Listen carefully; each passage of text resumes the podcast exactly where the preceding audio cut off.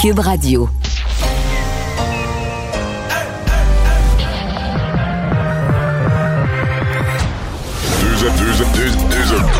Deux animateurs cohérents, deux visions différentes. Une seule émission, pas comme les autres. Mario Dumont et Vincent Dessureau. Cube, Cube Radio. Bonjour tout le monde, bienvenue à l'émission jeudi. Je sais que dans certaines régions du Québec, dans l'Est, la chaleur n'est pas encore complètement arrivée, mais à Montréal, c'est phénoménal. Le monde en manche courte sur la rue, euh, ça fait du bien, un 5 novembre. Bonjour Vincent. Salut Mario.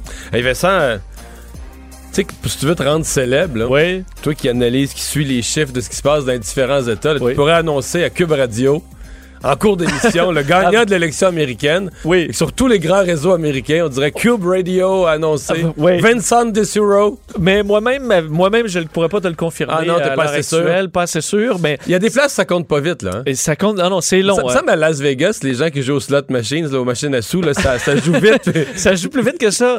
Bon, et ouais, c'est vraiment, c'est le supplice de la goutte d'eau, euh, Mario. J'ai l'impression autant dans le camp démocrate que républicain. C'est interminable. Ça rentre par petits, euh, bon bloc de vote, mille là, mille là, et les Puis écarts. partout, ça se resserre plutôt que se clarifier. Partout, ça se resserre. Évidemment, l'Arizona, la Georgie, la Pennsylvanie sont les États qu'on surveille le- le- le- de, de plus près. Euh, on aura peut-être des résultats, entre autres, pendant l'émission. C'est ce qu'on espère et tout de suite, on va rejoindre Paul Larocque et l'équipe de 100% Nouvelles. 15h30, c'est le moment de joindre Mario Dumont dans son studio de Cube Radio. Euh, Salutations à Bonjour. les auditeurs. Salut Mario. Alors donc, euh, ça se poursuit, là, c'est euh, au goutte à goutte, c'est le cas de le dire. De là l'expression euh, le supplice de la goutte, Mario, là, pour, c'est un appel à la patience pour tout le monde. Toujours pas de, vainqueur déclaré ou auto-déclaré aux États-Unis. En tout cas, personne qui a atteint le chiffre, le cap magique du 270 grands, électeurs. Mario, on, revient à ça, ça se résume à, la bataille qui, se resserre dans à peine quatre États euh, en ce moment, euh, où ça se joue pratiquement à la marge. Ouais. Et ça nous indique que là, on- présentement, on suit des chiffres qui évoluent. On pense en Georgie, là, où on est à. On, on compte les derniers quelques milliers de votes, puis on risque, selon les experts, on va arriver sur, sur euh, quoi, 5 millions d'électeurs, on va arriver peut-être à 4, 5, 2 000 votes près, là, très, très peu. 2000, Ça- ouais, c'est ouais, ça. mais ça, c'est un recomptage. Mario, là. 2000. Deux- 2000. Mais ça, c'est un 2000 de recomptage quasi automatique. Je veux dire, euh, aussi peu de votes d'écart. Euh, reste que, Paul, la réflexion que je partageais avec nos téléspectateurs à la fin de mon émission ce matin, Okay. C'est qu'on on dirait qu'on apprécie notre système électoral fort simple, nous autres, avec nos tables de votation, puis le scrutateur, puis le greffier euh, à la table de votation, puis qu'ils quittent pas les lieux. À à la fin de la soirée, ils quittent pas les lieux tant qu'ils ont pas compté les votes, puis écrit les chiffres sur l'enveloppe, puis scellé tout ça. C'est long. Je regarde le Nevada, là, c'est quand même pas des si gros nombres de votes que ça. C'est quelques dizaines de milliers qui restent à compter. On pensait ce midi, les, les médias américains pensaient que là, l'officier des élections, le Secretary of State, allait un peu là, clarifier ça, donner le résultat final. Enfin, il a donné un peu de résultats. Puis là, il a commencé à dire qu'il fallait s'attendre à ce qu'il finisse le décompte jusqu'à samedi. Euh, c'est, tu sais, pour le, un pays qui envoyait des gens sur la Lune, euh, il y a de ça, il y a de ça un demi-siècle. Il me semble que leur, leur décompte des votes n'est pas d'une Ouais. efficacité redoutable. là. Ouais, t'as pas tort, euh, Mario. Euh, bon, euh, là, au moment où on se parle, il est impossible de- de, d'avoir euh, avec certitude là, comment ça va se terminer dans ces quatre États. Il y a une petite tendance, mais elle est encore susceptible de changer parce qu'on le disait, c'est dans la marge d'erreur. On le voit, le Nevada, par exemple, ça se joue à, à la frange. On disait la blague, c'est là où, le- où, Biden pourrait remporter le gros lot, finalement, à- en région Ouais. de Las Vegas. Si le vote est des, des- Et là, autant les, les, les Latinos euh, de la Floride ont voté massivement pour Trump. Ceux, les Latinos de- du Nevada et de l'Arizona, sont rangés davantage vers le camp Biden et ils viennent du Mexique, entre autres choses, euh, heurtés par les déclarations de, Hmm. Mais- de Trump au, au fil des années. mais Paul, euh, Mario, parlons de Trump.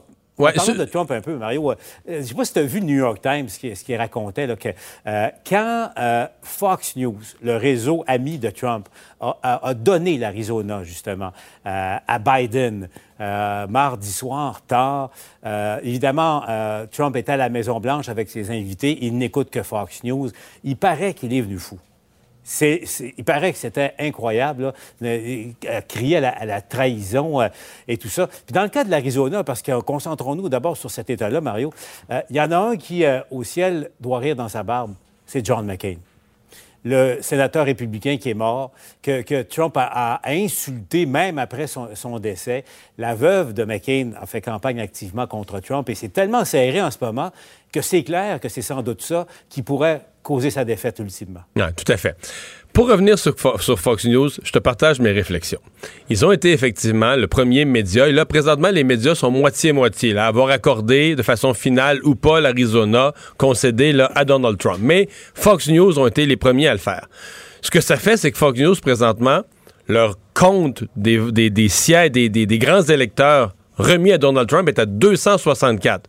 Donc, si le Nevada devait, au cours de la journée, avec un nom, se clarifier, Fox News pourrait être le premier média à annoncer la défaite du président Trump. Le son. Je vais te dire, Paul, deux choses. Tu sais que c'est bon pour tout le monde. C'est bon pour tout le monde. Là. Parce que sur le plan. Quelle en partant. Oui, quelle ironie, mais attention. Sur le plan de la stabilité, moi, si je si, mettons que CNN annonce là, Trump est battu, c'est Biden qui est élu. Trump va écrire fake news. Les partisans de Trump vont dire ça n'a pas de bon sens. Il déclare Trump battu, il n'est pas battu. Le seul média qui, avec autorité auprès des républicains, auprès des partisans de Trump, peut dire là, c'est fini. Les votes sont comptés, il a perdu, c'est Fox News. J'en ajoute une couche. Moi, je suis le dirigeant de Fox News. Média est à droite. Je sais très bien que les quatre prochaines années, qu'est-ce que tu vas faire, là? c'est que tu vas manger du Biden. Je veux dire, à tous les jours, ton lunch, ça va être de gruger le programme de Biden puis de dire qu'il détruit l'économie. tu, vas tu vas parler contre Biden là, 12 heures sur 24. pourquoi ne pas. Fox devient CNN, hein? oui, non, mais pourquoi... Fox devient CNN, tout à fait. devient Fox. Tout à fait, mais si c'était pour faire ça, pourquoi ne pas, au point de départ, tu vois que les chiffres sont là, Tu dis Biden est élu, puis à chaque fois qu'on va t'accuser, Fox, là, chaque fois qu'on va les accuser d'être biaisés, d'être contre Biden, ils vont dire, mais voyons donc, là, on a été les premiers, là, quand les chiffres étaient là, nous, c'est les faits, on a été les premiers à reconnaître Biden élu. C'est bon pour Fox, c'est bon pour euh, la, stabilité politique, c'est bon pour la, stabilité sociale aux États-Unis. Je serais pas surpris que ça arrive. À suivre, euh, ça pourrait arriver au cours des, prochaines heures. ça pourrait arriver pendant ton émission. Exact, hein on, surveille ça, je peux te dire, euh, Mario. Euh, on ne sait pas. Euh, écoute, bon, personne n'est surpris de, la stratégie, de la guérilla judiciaire lancée par, par Trump. Bon, on connaît l'individu. remarque, dans le cas, et on voit ses tweets, parce qu'il a recommencé à être oui, mais Paul, ça, ça n'a pas d'allure, là. le décompte. Mais non, c'est ça, parce qu'il dit une chose, il plaide une chose en Pennsylvanie et en Georgie, arrêter le décompte, et il plaide l'inverse. Au Nevada. Du côté de l'Arizona et du Nevada. Ben oui, parce que là, il est en arrière. Fait que si on arrête... Dans le fond, si on arrêtait, si on l'écoutait, là, puis on arrêtait le comptage partout, présentement, à la minute près, là, c'est fait, il a perdu, parce que présentement, si on arrête tout, c'est Biden qui a plus de, qui a plus de grands électeurs. Imagine. Euh, euh, donc, euh, Mario, je reviens à ça. Personne n'a été étonné. Il y a motif à, dépouillement judiciaire, à recomptage dans plusieurs États. la Géorgie, c'est écrit dans le ciel. Et, sans doute aussi la Pennsylvanie, ça risque d'être la même chose. Mais tu as vu, là, au Michigan, c'est rendu à 20 000 d'avance pour, pour. Et il n'y a, pas vraiment de poignée pour, pour un. Au Michigan, c'est 120 000. 150 000. 120 000, c'est ça. Oui, tu as raison, tu as raison. Et puis au Minnesota, puis tout ça. Mais tu sais, il y, a du 20 000. Là. mais Bon, recomptage, c'est un droit que chaque candidat a et lorsque c'est à, la limite, personne ne peut contester ça. Mais là, il y, a la stratégie du génie en droit, Rudolf Giuliani, de, contester euh, l'autorité des États dans leur manière de, procéder. Et là, tu as vu, euh, bon, Trump s'est fait débouter déjà en Georgie, il y a une juge euh, tout à l'heure qui, vient de rejeter sa requête. Même chose du côté des, je pense, du Wisconsin ou du, Michigan, pardon, pour, pour être tout à fait exact. Mais Mario, personne ne va être étonné que Trump tente par tous les moyens possibles. Euh, il a été un mauvais gagnant pour plusieurs parce qu'il a pris le pouvoir et euh, il n'a pas fait un effort pour rassembler la moitié des États-Unis qui étaient contre lui. Et là, qu'il soit un mauvais perdant par la suite, euh, seras-tu étonné de ça, Mario, toi? Non, mais j'ai beaucoup de choses à dire là-dessus. La première, c'est il faut vraiment séparer les contestations judiciaires en deux. Prenons celle de la Georgie. C'est pas beau ce que la. J'ai pas vu le détail du jugement, mais j'ai vu le résumé. C'est pas beau ce que la juge dit. La juge dit, ben, vous venez, me, venez me plaider une horreur, une fraude, vous même pas le début du commencement d'une preuve. C'est un peu comme la juge dit quasiment vous, utilisez la justice, vous nous faites perdre notre temps. Là. si tu te présentes devant un tribunal, tu veux arrêter un comptage, tu prétends une fraude, faut, faut que tu arrives avec des preuves. Donc ça, ça c'est le côté qui tient pas la route. Ce qui tient la route, c'est de demander des recomptages. Et ça, c'est tout à fait légitime. Personne va, va reprocher au président Trump, quand c'est très serré, euh, de demander des recomptages, de vérifier que les votes étaient légaux. Ça se fait partout dans le monde, d'ailleurs. C'est très simple d'avoir un, processus de recomptage euh, judiciaire. Donc ça, euh, c'est tout à fait correct. la seule affaire, c'est que si on se rapporte, par exemple, à, des élections passées ou à la Floride, vous savez, généralement, les partis ont une stratégie. Quand il y a plusieurs États où c'est serré, etc., on n'utilise pas, d'abord, ça coûte cher aller devant les tribunaux, ça coûte cher les avocats. On ne tire pas à, à, tort et à travers. On regarde l'élection, on regarde le portrait, puis on se dit où est notre meilleure chance? Où sont nos clics? Donc, on arrive avec des meilleurs avocats, des grosses têtes du droit qui vont dire ça, ça donne rien de perdre notre temps sur cette cause-là. On va déblayer, puis on va dire voici, sur le plan stratégique, comment il faut jouer cette cause-là pour arriver à notre but de gagner l'élection. Là, j'ai l'impression que Donald Trump, c'est c'est comme un malade qui tire dans toutes les directions. tu comprends? C'est que les ordres qu'il donne à ses troupes, il est frustré, il est furieux. Et je ne sens pas que les républicains ou que l'entourage de Trump a la moindre stratégie. On crie au scandale, on, répète des faussetés que les médias vérifient. Les, journalistes font 20 minutes de vérification, on se rend compte qu'il n'y a pas de fraude pantoute. C'était, c'était juste pas vrai ou c'est juste une erreur de perception. Mm-hmm. Il y avait supposément des votes qui sortaient par caisse d'un bureau de vote, tout ça à Philadelphie, je sais plus dans quelle ville. Là. On avait découvert ça, ça circulait sur les réseaux sociaux, c'était à Détroit. Finalement, c'était un caméraman qui avait, qui avait filmé les événements qui remballait son, qui remballait son matériel. Il n'y avait pas de vote là-dedans, c'était des caisses de, de, de, pieds de caméra puis de matériel, de matériel euh, caméra. Effectivement, ça, en est risible, Mario. Mais ben c'est tellement tendu à, exploser en ce moment qu'il suffirait de rien pour que ça tourne à, la violence. Et, bon, évidemment, ce, climat, ce, pays est, euh, est, profondément divisé. C'est un euphémisme que de dire ça, euh, Mario. Euh, mais évidemment, en pleine pandémie en plus. Et puis, et là, tu as, vu le premier ministre du Québec qui, qui, a un peu commenté la, la situation, qui a dit que comprenait qu'il y a beaucoup de gens d'Américains qui votent encore pour Trump parce qu'ils avaient peur pour leurs emplois et pour l'avenir euh, euh, économique, mais surtout qu'il a exprimé euh, l'idée toute simple que si les États-Unis s'enfoncent dans, cette division et ce qui pourrait s'en suivre, c'est pas bon pour personne, surtout pas pour le Québec. C'est évident. C'est évident, les relations commerciales. Et d'ailleurs, on oublie des choses, Paul. Euh, on pense aux, quatre dernières années comme des relations tendues Canada-États-Unis. Ça paraît évident au plus haut niveau politique. Puis il y a eu, bon, exemple, des gestes d'éclat, euh, des, des, tarifs imposés par les États-Unis sur l'aluminium. Euh, pour le Québec, l'aluminium, c'est majeur. Dévastateurs. Des tweets contre Justin Trudeau, etc. À propos du premier ministre, ouais, Mais dans les faits, quand on va regarder les chiffres, les données, le commerce, Canada-États-Unis, a augmenté durant ces quatre années. Pas parce qu'au plus haut niveau, les dirigeants s'entendaient bien, mais parce que l'entrepreneur de la Beauce, lui, il, s'en fout un peu de Trump et Trudeau. Qu'est-ce que tu veux? Lui, il part avec sa valise, puis il a un nouveau produit, puis il trouve des clients américains qui sont intéressés à y acheter. Tu sais, le commerce, c'est aussi ça. C'est une multitude de... Et d'ailleurs, le Québec, le Canada, pendant que ça allait pas bien avec la Maison-Blanche avec Trump, on, parfait leurs relations ou amélioré leurs relations avec les gouverneurs des États, avec des législateurs, avec plein de monde, avec des chambres de commerce. À un moment il y avait une stratégie canadienne d'aller vers les les chambres de commerce dans les, dans les villes importantes des États-Unis, dans les villes des, États limitrophes, proches de la frontière canadienne. Donc, il y, a ça aussi, la relation Canada-États-Unis, la relation Québec-États-Unis c'est plus que juste les, deux dirigeants. C'est une relation qui est à une multitude de, niveaux. Alors, je pense là-dessus, M. Monsieur, euh, monsieur Legault a, parlé correctement. De toute façon, hier aussi, Justin Trudeau a été très prudent, très sage là-dessus. Tu veux pas, c'est leurs affaires, faut qu'ils règlent leur élection. Nous autres, on se mêle pas de ça.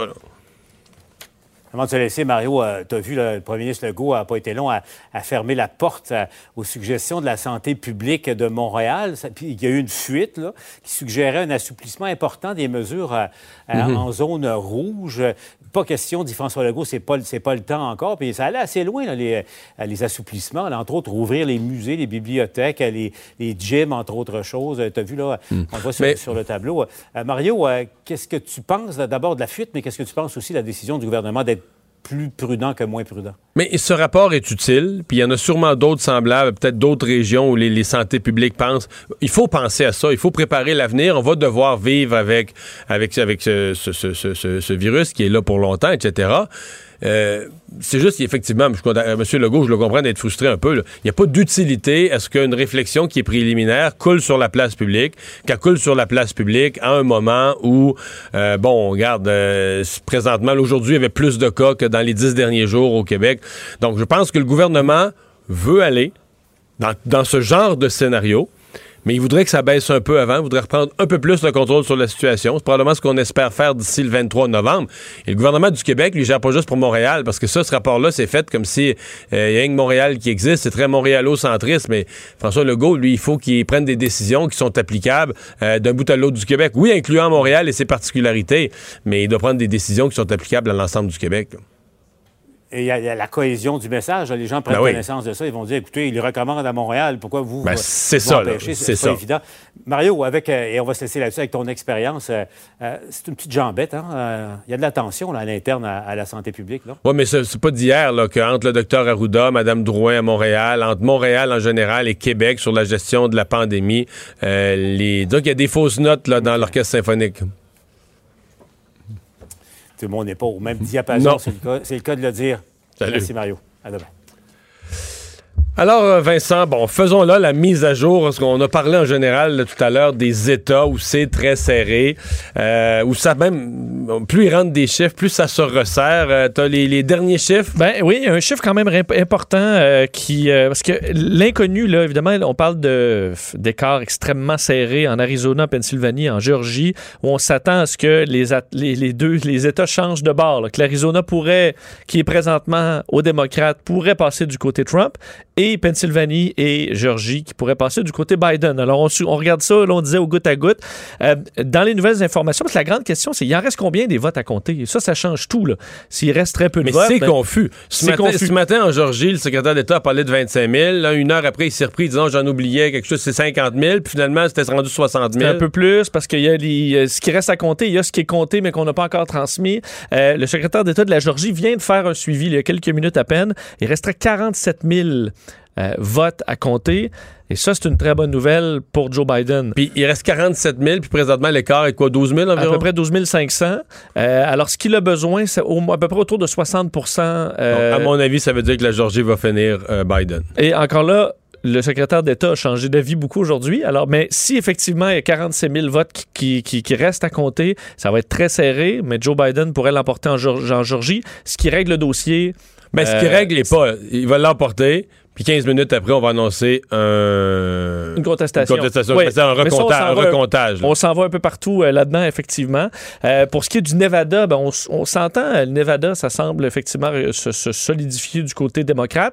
Ce qui va être à surveiller. Donc, euh, à Pennsylvanie, évidemment, là, on parle de plusieurs centaines de milliers de votes qui restent encore. Biden devrait en avoir 60% pour l'emporter. Plusieurs analystes disent, ça se peut qu'à la fin, J'ai vu un site, ouais, j'ai vu un site de prévision qui disent, qui mettait vraiment là, il disait quasiment que c'était même plus probable la Pennsylvanie que le Nevada, c'était le plus probable de tous. On disait, il avait l'air sûr, sûr, sûr que quand ça va être tout compté, les démocrates, euh, Biden passe premier. C'est possible. D'ailleurs, le Michigan, là, qui était très serré, euh, qu'on a suivi là, comme ça d'heure en heure. En fait, le soir des élections, on avait l'impression que c'était, Trump à 8,5 là. oui, et finalement, euh, à un moment donné, c'était 50-50. là. On a donné l'avantage à Biden. À un moment donné, ça s'est Là, confirmé. l'avance est rendue Ben confortable. oui, c'est rendu presque 52. euh, donc, on voit que ça continue. Là.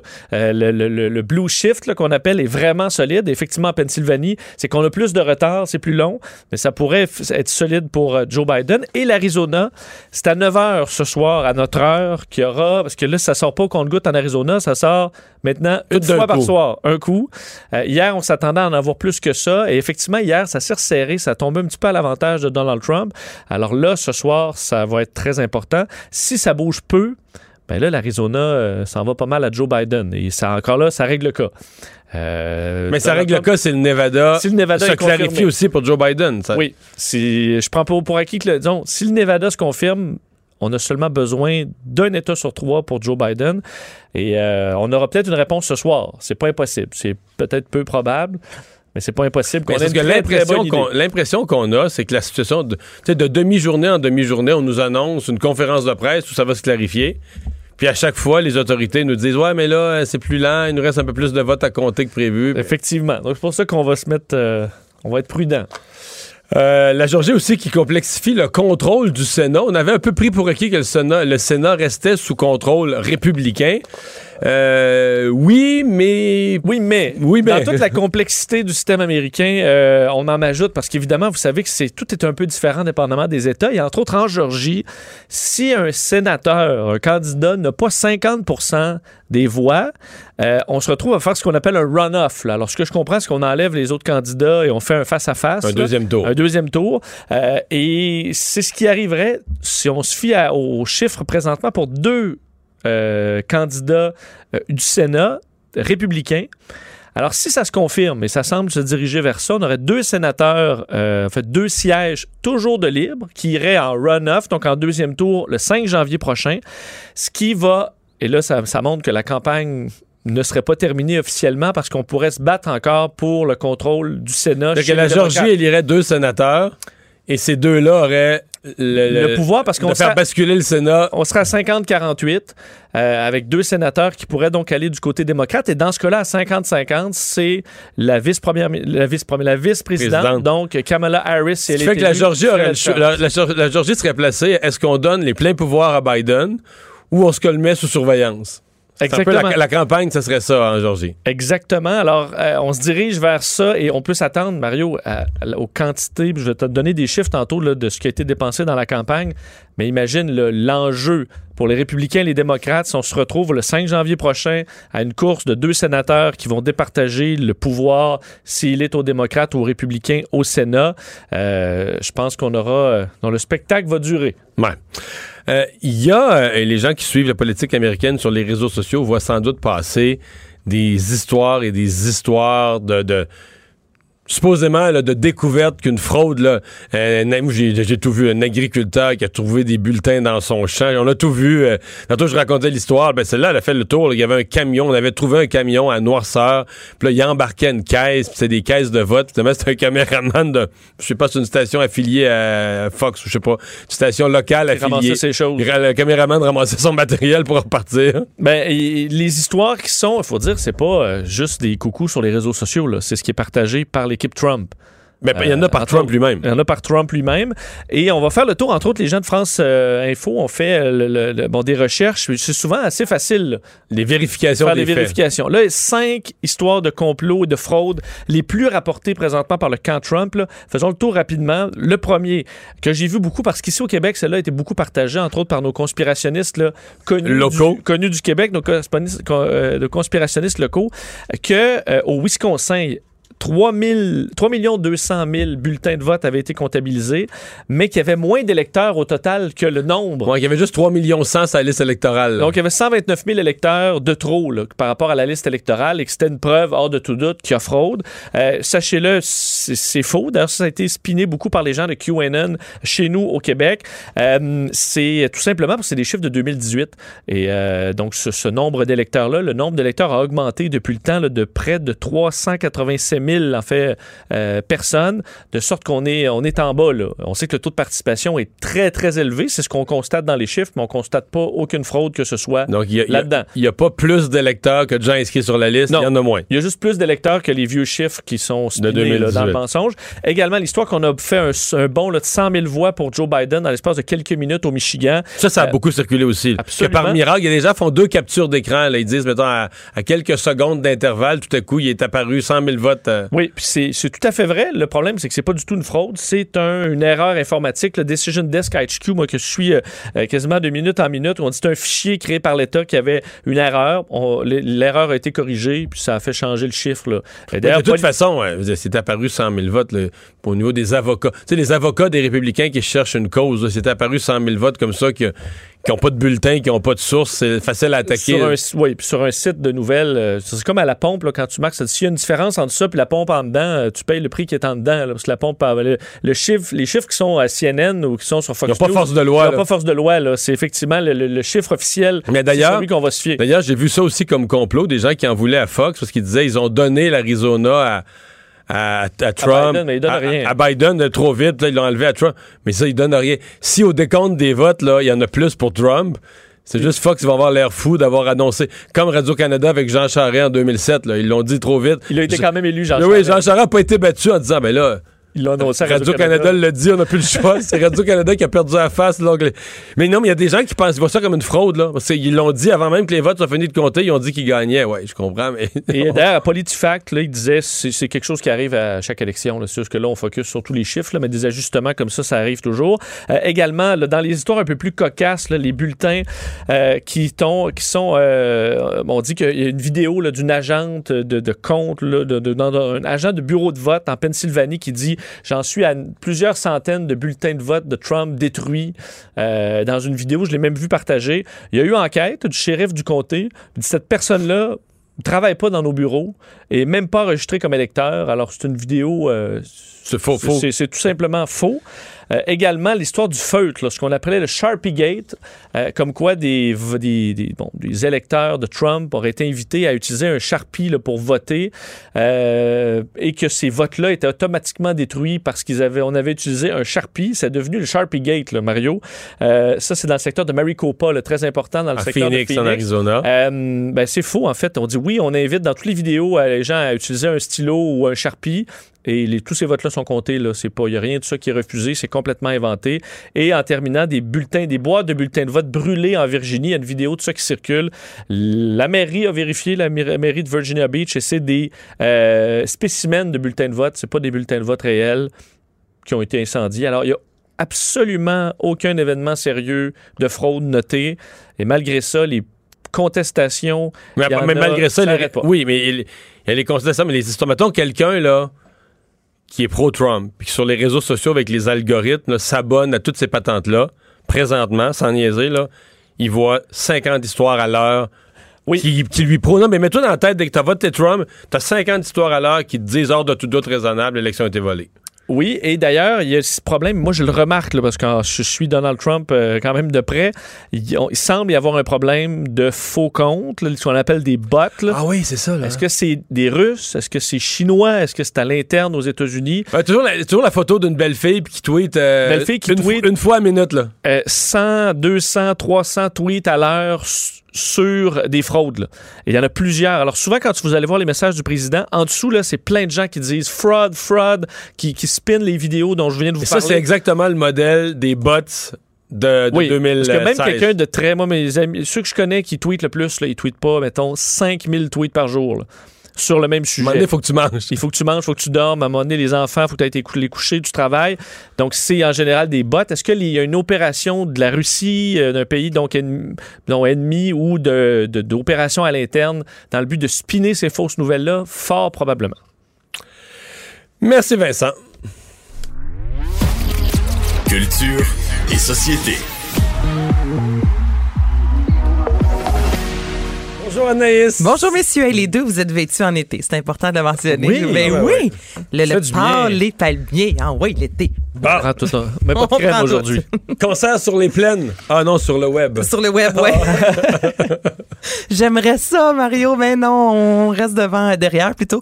Notre écran d'ordinateur, c'est la plateforme Whitebox Play. Moi, que je connaissais pas, je vais vous avouer, je t'ai posé la question tantôt, Vincent, si euh, tu connaissais ça. Et pourtant, je suis allée vérifier. C'est une plateforme de diffusion. Il peut y avoir toi, soit des euh, spectacles en français ou en anglais. Et là, dès ce soir, on lance une série de spectacles sur le web. Il y a entre autres Étienne Drapeau qui va lancer ce soir son euh, nouveau livre sur le bonheur, va interpréter également quelques chansons. Et là, d'ici décembre, euh, Rémi Chassé le 14 novembre. Mais Simon- White Box Play, excuse-moi, je suis encore là.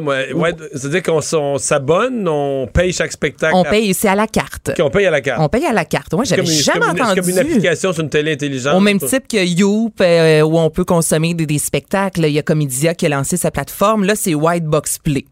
Là, t'achètes ton spectacle. T'achètes ton spectacle, tu t'abonnes. Euh, Si tu, ben pas tu t'abonnes, mais tu peux. Il y a certains spectacles qui sont gratuits, d'autres euh, où on doit débourser. Il va y avoir Marc Dupré le 27 novembre. Donc là, d'ici, euh, je vous dirais la fin de l'année, là, euh, à chaque semaine, deux trois spectacles à venir sur cette plateforme qui, euh, je vais vous avouer, quelques jours, j'avais jamais entendu parler, mais c'est vraiment, ça a l'air très cool. Donc mettez ça à votre agenda si vous avez envie de consommer euh, de la musique des artistes sans sortir de la maison. Hein? On est, on est là. Ah oui, et On est euh, là. Netflix, est-ce qu'il je comprends que ça commence le, le- euh, des émissions en direct? Oui, ça c'est particulier. Le sur-demande, vous le savez, messieurs, comment ça a été, euh, c'est la mode depuis les dernières années et c'est là-dessus que Netflix finalement a fait euh, ses sous. Donc on décide qu'est-ce qu'on veut consommer.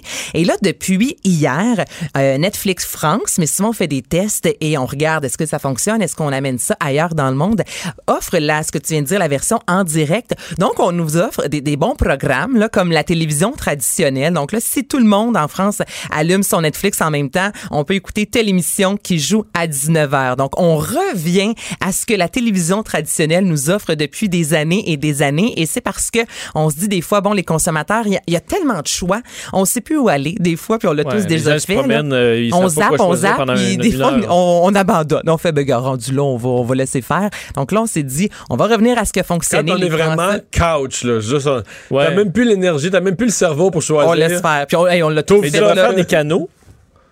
C'est toujours un. Moi, je suis toujours, euh, quand je zappe à la télé sur un documentaire sur les gros navires ou les. Je j'irais t'ai pas les gros avions. Non, les, ou, les, les- les- ou les gros avions, mais euh, c'est pas des choses que j'irais choisir. Là. Je vais aller écouter un truc sur un gros pétrolier géant. Là, Ben, mais c'est ça, en exactement. zappant, oui. Parce que là, avec le Netflix, France, ils proposent, surtout avec l'algorithme, des euh, produits, des émissions françaises. Donc, ça permet aussi aux gens de découvrir des choses qu'ils auraient peut-être pas euh, découvert. Et des fois, finalement, on aime ça se faire, euh, euh, se faire proposer des choses. On est tanné, on est à bout de Vincent de faire des Hmm. Trop de choix. choix. Trop de choix, trop de choix. C'est quoi ce macabane à Paname? Est-ce qu'il faut le dire à la française? Non, c'est terminé, Mario. J'avais changé de sujet. On va changer de Foo Fighters. Ah, oui. Macabane, en fait, c'est euh, il y a six festivals au Québec qui ont décidé de travailler de pair ensemble pour avoir de la visibilité en Europe, mais ça se Mais terminait sans y aller. Sans y aller, exactement. Donc c'est une plateforme qui permettait autant aux organisateurs européens de découvrir ce qui se fait euh, au Québec, au Canada. Mais là, ça se termine pas mal au moment où on se parle. Ben, Donc c'est pas euh, grave. ben, on vient de le dire. On ça vient nous de le dire. Macabane, à... eh, je t'avoue, hein, c'est un nom un peu étrange. Redis-le. Ma- La cabane à Paname? Je le dise à la française, Oui. à Paname. La non. Foo Fighters, messieurs. Est-ce que vous aimez cette que- formation? Oui, j'aime beaucoup. Ça serait un test intéressant à faire comme euh, test de diction, de dire successivement ma cabane à Paname puis tantôt Pacane. Ah, mais ça, c'est Vite, un, vite, vite, 100 fois, là. mais ça, c'est un virlangue, mais c'est Ouais. comme la cavale au valac, cavale à l'eau du lac, et l'eau du lac, la la cavale au valac. Moi, je suis excellente Oui. là-dedans. Je mange une tarte au pacane dans ma cabane à Paname. C'est. La cabane à On Paname. vient d'en inventer une. T'en connais-tu d'autres, Mario? Non, ça va. T'en fais-tu avant d'aller en onde? Non. Jamais. C'est pour ça que je cafouille en non. Le du cafouille pas. Qu'est-ce qui Je cafouille bien arrive, plus que toi. euh, Qu'arrive-t-il avec les Foo Fighters? Mais là, tu viens de nous donner un exemple de diction euh, qui pourrait passer euh, à la télé. Là? Ben, Je pourrais aller à America's Got Talent faire, faire des des affaires de même. Avec mes virlangues. Bon, vas-y, Foo Fighters. Fighters, qui euh, devrait nous offrir euh, bientôt un nouvel album, dixième album. Donc là, cette année, Dave Grohl a dit, euh, c'est en 2020. Il reste pas beaucoup de temps à l'année 2020, ce qui est une bonne chose en soi. Et depuis quelques jours, mais ici à Los Angeles, on a placardé un peu partout. Les fans se prennent en photo, font des autoportraits avec des images où on, en- on voit le logo de Foo Fighters. Donc F, F, et ensuite il y a le chiffre, ben, il y a le X, soit le chiffre 10, et ce sera le dixième album. Et là, hier, ils ont diffusé ça sur les médias sociaux.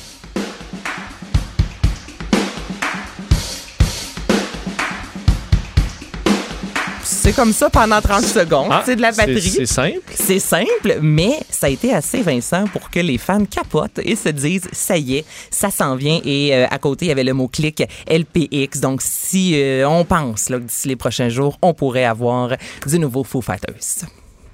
Bon. Cachez votre enthousiasme. Non, je suis content, moi. Suis c'est ce qu'on a entendu. euh, Ouais, c'est ça, là. C'était pas, ça va pas emballer, mais. Ce qu'on a Ben- entendu, ça- c'est comme un peu les ateliers de percussion. a- Quand on était en quatrième année du primaire, il y a quelqu'un qui venait faire un atelier de percussion là, pendant le cours de Avec musique. le poisson en bois. Tu l'avais, hein, le poisson, toi, Vincent? Ou les claves. Ou l'éclave. Ou le triangle. Ou le triangle. Ah, ça, Quand t'es c'est- sur le triangle. T'étais sur le triangle? Non, je pas sur le triangle. Non, mais je, je faisais, je faisais du piano, mais j'étais un musicien. Là. Ah, bon, évidemment. Bon, le évidemment, c'est sûr que Le Mario est sur... Nous, on aurait été sur le triangle. Mais... ça arrête. Le remède à la désinformation. Mario Dumont et Vincent Dessureau. Cube Radio.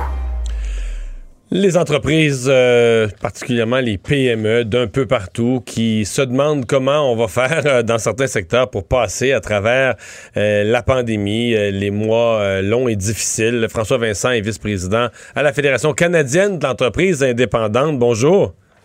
Bonjour. Il a fait une intervention aujourd'hui sur la taxation foncière, là, sur les, les taxes municipales.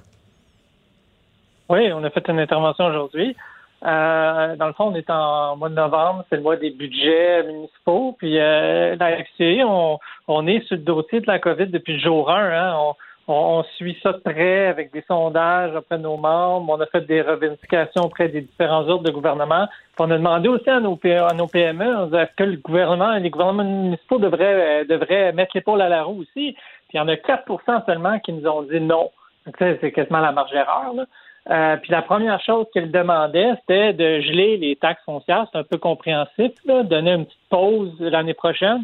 Puis on en a fait la demande officielle aux 100 plus grandes municipalités du Québec. OK.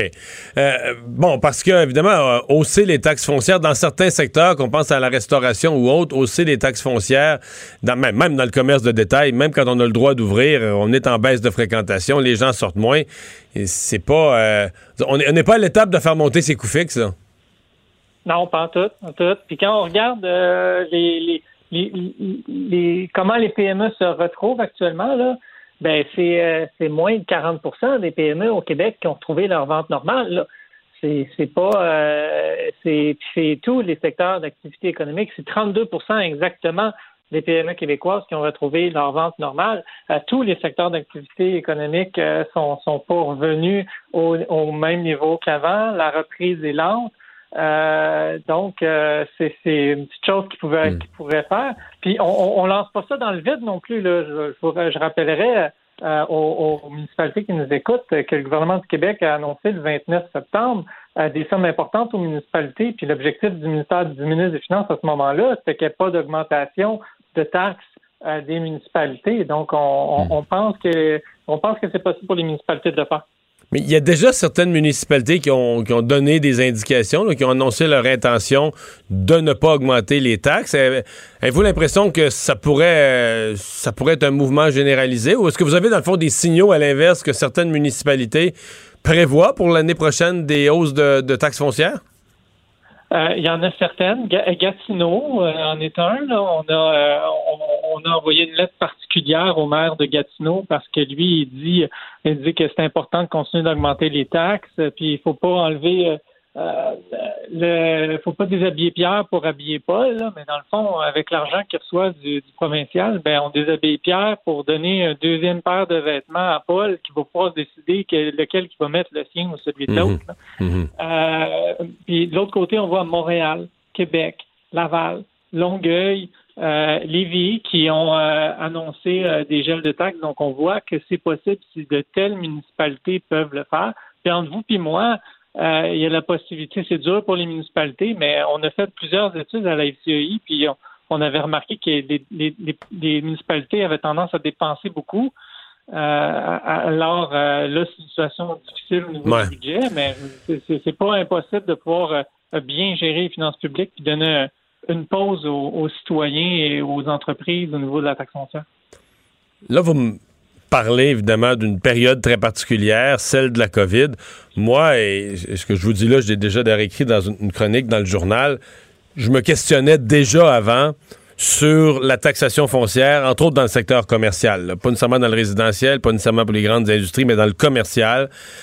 Euh, il me semble qu'avec le commerce en ligne, avec les nouvelles tendances, le fait d'avoir pignon sur rue, le fait d'avoir un magasin, un local, ça n'a plus la même valeur. Ça, ça vous est taxé avec la même valeur que ça avait jadis.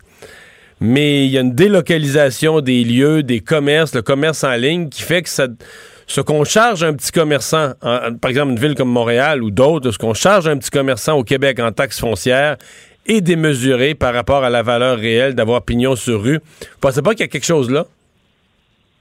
Vous avez, vous avez totalement raison, M. Dumont. Euh, Mais on n'est pas nombreux à, réfléchir à ça, on dirait. Euh, on l'a fait dans le passé, on avait démontré, on avait fait le, ratio entre ce que le citoyen payait et ce que l'entreprise payait au Canada puis euh, au Québec, puis les municipalités québécoises, c'était, je pense que Montréal, c'était du 4 pour 1, là. Je, je, vais de mémoire, là. puis on a bien travaillé, on a travaillé très fort là-dessus, puis il y a eu des actions qui ont été faites par la ville pour, pour rebalancer un peu mieux le commercial et euh, le résidentiel. Mais sur votre point, sur le commerce de détail qui a changé, c'est vrai. Euh, puis quand on est un petit commerçant indépendant qui a pignon sur rue, ben ça, ça diminue nos possibilités de pouvoir établir un prix qui est compétitif face aux géants qui sont capables de livrer en un jour. Euh, puis on l'a vu pendant cette crise-là que cette disproportion-là est encore présente. Quand on regarde les revenus euh, d'Amazon, puis des, Costco, puis des Walmart Canada, il y a eu des augmentations de revenus quand on regarde pour les, les détaillants, ben, c'est encore c'est 60 environ qui ont, retrouvé leur vente normale, euh, qui est venu aussi avec des coûts importants pour euh, adapter leur milieu pour protéger et éviter la propagation du virus. Enfin, ben, on va voir comment votre message va être entendu. Merci de nous avoir parlé. Au revoir. François Vincent, vice-président de la FCEI, demande claire que pour l'année qui vient, pour les, parce qu'on est dans les municipalités à faire les budgets et faire les annonces budgétaires, mais que pour l'année 2021, on gèle les taxes foncières pour les municipalités. On va à la pause. D'ici. Mario Dumont, un vent d'air frais. Pas étonnant que la politique soit sa deuxième nature. Vous écoutez Mario Dumont et Vincent Dessureau. Alors, on est de retour avec Jean-François Barry pour parler sport. Salut. Salut, messieurs. Alors, euh, tu nous parles de Félix Auger aliassim. Grosse décision pour lui. Ouais, grosse décision, certain. Puis, euh, tu sais, cette semaine, on a parlé de lui. On a fait, mon Dieu, c'est bizarre, il était pas prêt lors de son premier match. Euh, il a perdu au premier tour à Paris. Puis non seulement il a perdu, mais le premier set, tu te souviens du pointage? 6-0. On s'est dit, il y a quelque chose qui cloche. Puis euh, depuis les derniers tournois, depuis sa défaite en finale. Il y a comme quelque chose qui n'allait pas, on dirait, avec euh, Félix. Je ne dis pas que c'est la faute de son entraîneur, mais c'est la décision qu'il a prise aujourd'hui de, laisser tomber son entraîneur, Guillaume Marx, avec qui il est depuis six ans quand même. Donc, si on, on, prend pour acquis que Félix a 20, ça veut dire qu'il est avec lui depuis qu'il a 14 ans. Donc, c'est une grosse décision dans la vie de Félix Auger-Aliassime. Euh, on ne connaît pas les raisons, bien évidemment. il va continuer de travailler, qui dit, avec Frédéric euh, Fantang. Il a bien fait ça. Euh, il a mis une belle photo. Il l'a remercié pour ses services. Puis, moi, je pense que dans la vie, c'est sain, ça, de, changer de vision, de changer. À quelqu'un peut t'apporter un certain niveau. Puis là, tu changes de. Puis ça, je pense que c'est bon. Moi, j'ai changé de gérant on a changé de femme. non, mais je pense que je pense que point de vue sport, à un moment donné, quelqu'un a quelque chose à t'offrir. Euh, puis, tu sais, il va, je sais pas, moi, une patineuse artistique, tu sais, ils vont corriger ton patin, ils vont corriger ton patin. Puis là, à un moment donné, hop, tu plafonnes et tu tombes avec quelqu'un qui dit probablement les mêmes affaires, mais dans d'autres mots, d'une autre façon. J'entends tout ce que tu dis. C'est juste qu'on est peut-être à cause de à cause d'Eugénie Bouchard on est comme, euh, tu sais, chat craint l'eau froide. Quand on entend, là, ça va mal, quelques games, changement d'entraîneur, autant c'est peut-être la bonne chose à faire, mais on dirait qu'on est comme méfiant, de dire, voyons, c'est une pente glissante qui commence, puis il va changer, mettons, d'après Noël, puis une autre fois à Pâques, puis mais je suppose que non, il a l'air d'un gars sérieux, là. Il a l'air d'un gars sérieux, puis écoute, je me souviens pas de chaque décision d'Eugénie, parce que je pense qu'elle a changé deux, trois fois, mais tu sais, il a pas fait ça... Euh, à la limite, je pense que s'il y avait plus de sport présentement, ça aurait passé un peu euh, dans l'oubli. Il n'a pas fait ça avec fracas. Il n'a pas, écrit, pas écrit Je me sépare de mon entraîneur. C'est fait, avec classe. C'est fait avec classe. Je pense que ça va dans, dans la lignée de, Félix. Puis. Euh, ben, écoute, euh, je te dis pas que l'entraîneur a réponse à tout, là, puis, tu sais, Aliassim, présentement, il y, a, de la difficulté quand il arrive en, finale. Probablement que ça y trotte dans la tête. Je ne sais pas qu'est-ce que. S'il avait gagné dans, les derniers tournois, est-ce qu'il serait resté avec son entraîneur peut-être? Est-ce que cette décision-là serait arrivée à 21, 22? Tu sais, comme on le dit souvent ensemble, il y a une différence entre te rendre au top 20, après ça, te rendre au top 10, puis après ça, te rendre au top 5 au tennis. C'est de plus en plus difficile. Mais tu peux, tu peux avoir un entraîneur qui couvre un angle qui est expert dans un certain point. Je prends mon expérience personnelle parce que je, ne suis pas un athlète professionnel, mais en pilotage. au début, j'avais un, entraîneur, disons, qui est très raide, là, qui te pousse, puis qu'est-ce que tu fais, puis qui te gueule après, puis ça te drille, puis c'est bon. Ma manière, tu vois, okay, je, je, passerai à quelqu'un de plus, euh, qui va travailler, euh, tu sais, plus, de façon plus douce sur certains défauts. Et, tu peux avoir un style d'entraîneur qui vous fit mieux un peu à où t'en es dans ta carrière à un moment donné? Ben, moi, c'est ce que je crois. Puis ne serait-ce que euh, de la façon dont tu vois ton athlète. Tu sais, lui, c'est avec depuis qu'il a 14, là, je, puis là, je, le connais pas, là, mais ça se peut qu'il soit un peu en amour avec Félix Auger-Aliassime. Tu sais, tu tombes avec ce kid-là, il a 14, tu le vois progresser, tu t'attaches à lui, là. C'est un kid, c'est un enfant, puis là, il arrive là, puis des fois, tu as besoin de quelqu'un qui va voir tes défauts, qui va te parler Ouais. différemment, qui va préparer ton match différemment. Tu sais, tu parles de ton expérience, puis là, je suis un peu gossant, j'ai l'impression que je parle toujours de mon fils, mais moi, je l'ai vécu euh, avec Nathan. Il, a, pratiqué pendant des années avec un entraîneur euh, pour améliorer son patin, son lancer, tout ça. Puis là, un moment donné, j'ai fait, Hey, je me fais parler d'autres personnes en bien. On va-tu avec euh, cette personne-là? Honnêtement, il a montré à peu près les mêmes affaires, mais dans la façon de choisir ses mots, dans la façon d'expliquer les, trucs, dans le choix des exercices, il a compris les affaires. Puis là, dans l'auto, il disait, Hey, là, j'ai compris. Mais je faisais, mais l'autre te disait exactement la même chose. Non, mais ça, 50 l'enseign- façons de l'enseignement, là, c'est- pourquoi ça rentre, pourquoi ça rentre pas, puis des fois, juste le fait de changer de, de façon de le dire ou d'angle, euh, effectivement, des fois, ça fait une, Eh. une différence. Puisqu'on parle de tennis, on peut parler de Raonic? Oui, Raonic, puis on va y souhaiter, là, ça va bien ses affaires, parce que, lui, on dirait qu'il arrive toujours une blessure au mauvais moment. Là, il passe en quart de finale, donc il a gagné aujourd'hui euh, à Paris euh, contre l'Américain Marco Giron, 7-6 et 6-2. Donc, ça va en de finale. Ça va être soit contre le Croate euh, euh, Maran Cilic, qui- c'est lui d'ailleurs qui a éliminé Félix Auger-Aliassime, on s'en souviendra, ou encore le Français Hugo Humbert. Voilà. Dans le tennis, mais pour un petit peu moins euh, dans, dans le, le- ce qui se passe sur le terrain, euh, l'ex, euh, bon, petit ami de- de- d'Alexander Zverev qui euh, poursuit ses histoires. En fait, il, il persiste et signe sur ses histoires d'abus. Pas chic-chic, là. Hein? Non, euh, c'est sorti cette semaine, ces histoires-là. Lui a, dé- a démenti tout ça, Alexander Zverev. Euh, euh, D'ailleurs, je veux juste vous dire, elle s'appelle Olga Sharipova. hein, parce que moi, sur le coup, vite, vite, j'a- j'avais lu Sharapova. Puis là, je me disais, ah oui, il était en couple avec euh, Sharapova. C'est pas une joueuse de tennis. Donc, c'est Olga Sharipova qui a côtoyé Alexander Zverev pendant 13 mois. Et elle parle d'abus psychologiques, d'abus physiques.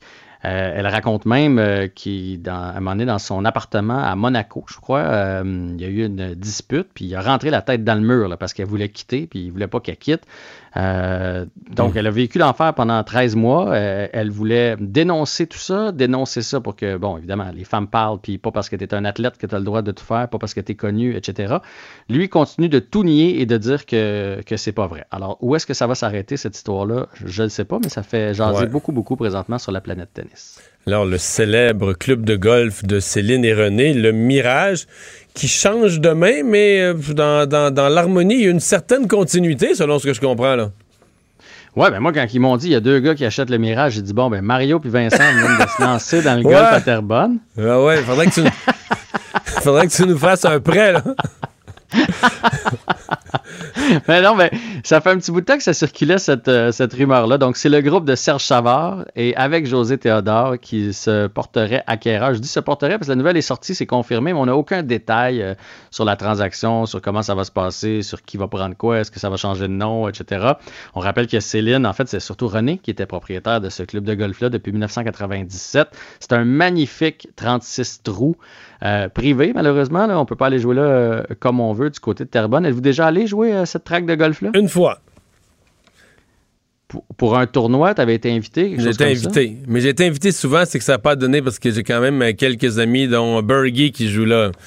Mais je, je, je joue pas souvent. C'est beaucoup de temps le golf. J'ai déjà joué beaucoup, mais depuis quelques années, je joue beaucoup moins. Ouais, mais, Mais- toi, tu t'invitais pas parce que tu brisais le terrain, je pense. Quand Mais, même, euh, pas, même pas si pire. Pas si pire. Moi aussi, j'ai fait quelques tournois bénéfices, entre autres pour le club des petits déjeuners. Fait qu'on était invités à jouer là-bas. Écoute, c'est quand tu arrives là-bas que tu te rends compte à quel point c'est un beau terrain de golf, là, oui. Aïe, aïe, aïe, oui, puis il y a- y, a plein de choses empruntées des Américains là, pour euh, les difficultés, la longueur du gazon, les, les allées sont larges. Bref, euh, en tout cas, c'est une belle acquisition, puis on aura sûrement la chance de s'en reparler quand les détails vont sortir. C'est ça que tu allais dire. On aura certainement la chance de se faire inviter si on parle en bien d'eux en ondes, puis tout ça. Puis non, c'est pas. Mais peut-être, euh, c'est une belle acquisition. J'aime Ouais, beaucoup ouais, Serge ouais, Savard. euh, Du bon euh. José Théodore, euh, José Théodore aussi, je l'aime bien. Je l'ai déjà un peu côtoyé dans le temps qu'on faisait les mecs comiques. Bon, parce que bon, les, deux- les deux tu sœurs vois. Cloutier, tu sais, tu vois le lien. Il y a peut-être des chances, il y a peut-être des chances. Bon, est-ce que la Ligue de hockey junior majeur euh, va pouvoir jouer? A toute cette notion de, de- de faire une, une bulle. On est comme dans. À un moment donné, il faut se décider. là. Il y a un point où il faut se décider. Mais là, le meeting a lieu présentement. D'ailleurs, j'ai- fait des, des rafraîchissements sur toutes mes pages pour voir s'il y avait eu une décision de rendu du point de vue des propriétaires, parce que présentement, là, il y a un meeting des propriétaires pour essayer de trouver une solution pour faire une bulle, où est-ce que ça aurait lieu, comment ça va fonctionner, les hôtels, combien de matchs dans ce tournoi-là, etc. La ville choisie, ce serait Québec, au centre Vidéotron. Sinon, il y a toujours à Shawinigan que ça pourrait avoir lieu. Mais moi, j'ai écouté le point de presse de M. Legault tantôt, avec, qui était avec M. Dubé et M. Arruda, puis on lui a posé la question. Et euh, donc, ce que M. Arruda a dit, c'est que même si ça fonctionne euh, du côté des propriétaires, même si ça sort positif aujourd'hui puis qu'ils vont de l'avant avec ce projet-là, la santé publique euh, n'a toujours pas tranché pour voir s'ils vont donner le droit ou pas. Puis là, là, j- j'espère, sérieusement, j'espère que si on met tout en place, qu'on investit des sous, parce que c'est quelque chose qui va coûter cher du côté de la Ligue junior majeure du Québec, du côté des, des propriétaires face à cette bulle-là, si on en vient à trouver une façon de faire jouer la saison à ces kids-là, j'espère vraiment que la santé publique va leur accorder le droit. Là, là à un moment donné, ils vont être prêts à s'isoler dans des chambres d'hôtel, à pas sortir, à faire exactement ce que la Ligue nationale de hockey a fait. À un moment donné, la balance du- des inconvénients dont ils parlent tout le temps, là, je- je suis allé dans un centre d'achat cette semaine. Là. Honnêtement, si on veut chercher une place où est-ce que c'est pas essentiel puis que les gens font plus ou moins attention, je pense qu'on devrait plus regarder dans ces endroits-là que huit équipes de la Ligue junior majeure du Québec qui prennent toutes les mesures pour réussir à jouer une dizaine de games dans des bulles fermées. Mais ça, c'est mon opinion personnelle. Je suis peut-être biaisé par le sport. très bien, mais on- de toute façon, là, on va en savoir un peu plus long, si je comprends bien, dans la, la prochaine heure ou peut-être un peu plus. Ben, on, on va savoir la décision des propriétaires. Oui, c'est ça. Après après ça- ça, on va attendre la décision de la santé publique. Ça, ça pourrait prendre quelques jours de plus. Hey, merci, En même temps, ils visent, ils visent le Oui. 12, hein? C'est d'une semaine, ça, là. là. Oh, que ça peut pas traîner trop. Pas trop. Merci, salut, à demain. Bye, à demain. Mario Dumont et Vincent Dessureau. Inséparables comme les aiguilles d'une montre. Cube Radio. Alors, Vincent, Joe Biden qui a pris la parole dans les euh, dernières minutes et euh, qui s'est passé quand même quelque chose de spécial dès le début. là. Personnellement, que je trouve assez habile. Oui, c'est qu'au début, euh, très, je pense, simplement, a avisé qu'il venait d'avoir un briefing sur l'état de l'économie et de la situation de la COVID aux États-Unis. Bon. Normalement, ça, c'est si tu as été élu président mardi soir, tu commences à recevoir tes briefings aujourd'hui. S'entend que le président elect, euh, il a jamais dit ça, là, je suis le president elected. Il a mentionné. Juste, il l'a mentionné, qu'il y avait donc eu un briefing là-dessus. Et ensuite, je vais vous le faire entendre, euh, donc, euh, Joe Biden qui a tenu à dire euh, qu'on devait encore attendre que les votes se comptent euh, et que c'était, que tout allait bien. Euh, de rester calme et que à la fin de enfin ils avaient confiance qu'à la fin de tout ça euh, lui et Kamala Harris allaient être donnés comme vainqueurs je vous fais entendre ce qu'avait à dire Joe Biden il y a deux minutes à peine It is the will of the voters, no one, not anything else, that chooses the President of the United States of America. So, each ballot must be counted. And that's what we're going to see going through now. And that's how it should be. Democracy is sometimes messy. It sometimes requires a little patience as well. But that patience has been rewarded now for more than 240 years with a system of govern- governance that's been the envy of the world. And we continue to feel, Senator and I, we continue to feel very good about where things stand. We have no doubt that when the count is finished, Senator Harris and I will be declared the winners. So I ask everyone to stay calm, all the people to stay calm. The process is working. The count is being completed, and uh, we'll know very soon. So thank you all for your patience, but we have to count the votes. Alors, tu vois, euh, rappelle que, bon, que les votes se comptent, de rester calme. Et comme dit le point euh, sur le fait que notre système de gouvernance faisait l'envie du reste du monde, pas en ce moment, là. Non. Sur le fait D'ailleurs, il, il circule sur les réseaux sociaux, j'aurais pu le sortir, mais un appel au calme. Parce que tu sais que ça a mal tourné, en- euh, les lendemains d'élection ont mal tourné en Côte d'Ivoire. Or, euh, l'ambassade américaine en Côte d'Ivoire a émis un communiqué qui est assez standard, là, qui en appelle au calme, qui appelle aux partis à, à bien procéder au décompte des votes, à- tu comprends? Au en tant que protecteur de la démocratie à travers le monde, c'est ça. de gardien. Qui appelle au dialogue, mais c'est parce que tu lis le communiqué et phrase après, après phrase, tu es obligé de te dire oui, mais là. Généralement, quand les États- États- États-Unis disent ça, c'est crédible, mais présentement, Ça l'est moins. La Côte d'Ivoire pourrait vous écrire. la- l'amba- L'ambassade de Côte d'Ivoire à Washington pourrait émettre le même communiqué à l'endroit des États-Unis de Donald Trump. dire, on vous suggère, on vous demande de rester calme, On demande, de au, laisser on demande président, on demande au président de, de ne pas euh, mettre de l'huile sur le feu, et de ne d'attendre pas les- déclarer victoire euh, avant que les votes soient comptés. C'est particulier ce qu'on vit par contre parce que faut quand même se rappeler, on vient à, on est tellement près euh, de, de- de l'histoire qu'on on est en, en ce moment, il y a quand même une guerre d'informations sur le fait de préserver euh, euh, la dé- démocratie américaine, là, parce qu'on est en train d'essayer de bloquer des endroits où le vote se fait, de les poursuites partout. Mais là, il se passe quelque chose d'important en parallèle parce qu'une des Oui. questions qu'on se pose, c'est il y a deux hypothèses. Soit le Parti républicain pense qu'il se fait voler l'élection et il part en guerre. Soit Donald Trump est à la Maison-Blanche, seul avec ses enfants, vire fou, tire dans toutes les directions, et le Parti républicain regarde ça de loin en se disant Oh, bah, bah, il va falloir se séparer de lui à un moment ou à un autre. Et là, si on regarde le compte Twitter d'Eric Trump, le fils de Donald Trump, cet après-midi, euh, on a un indice, hein? Oui, Eric et Donald Trump Jr., les deux enfants qui publient dans les dernières minutes deux messages qui attaquent le Parti républicain. Le premier, je te lis Eric, Tru- Eric Trump qui dit Where is the GOP? Donc, où est le Parti républicain, en gros?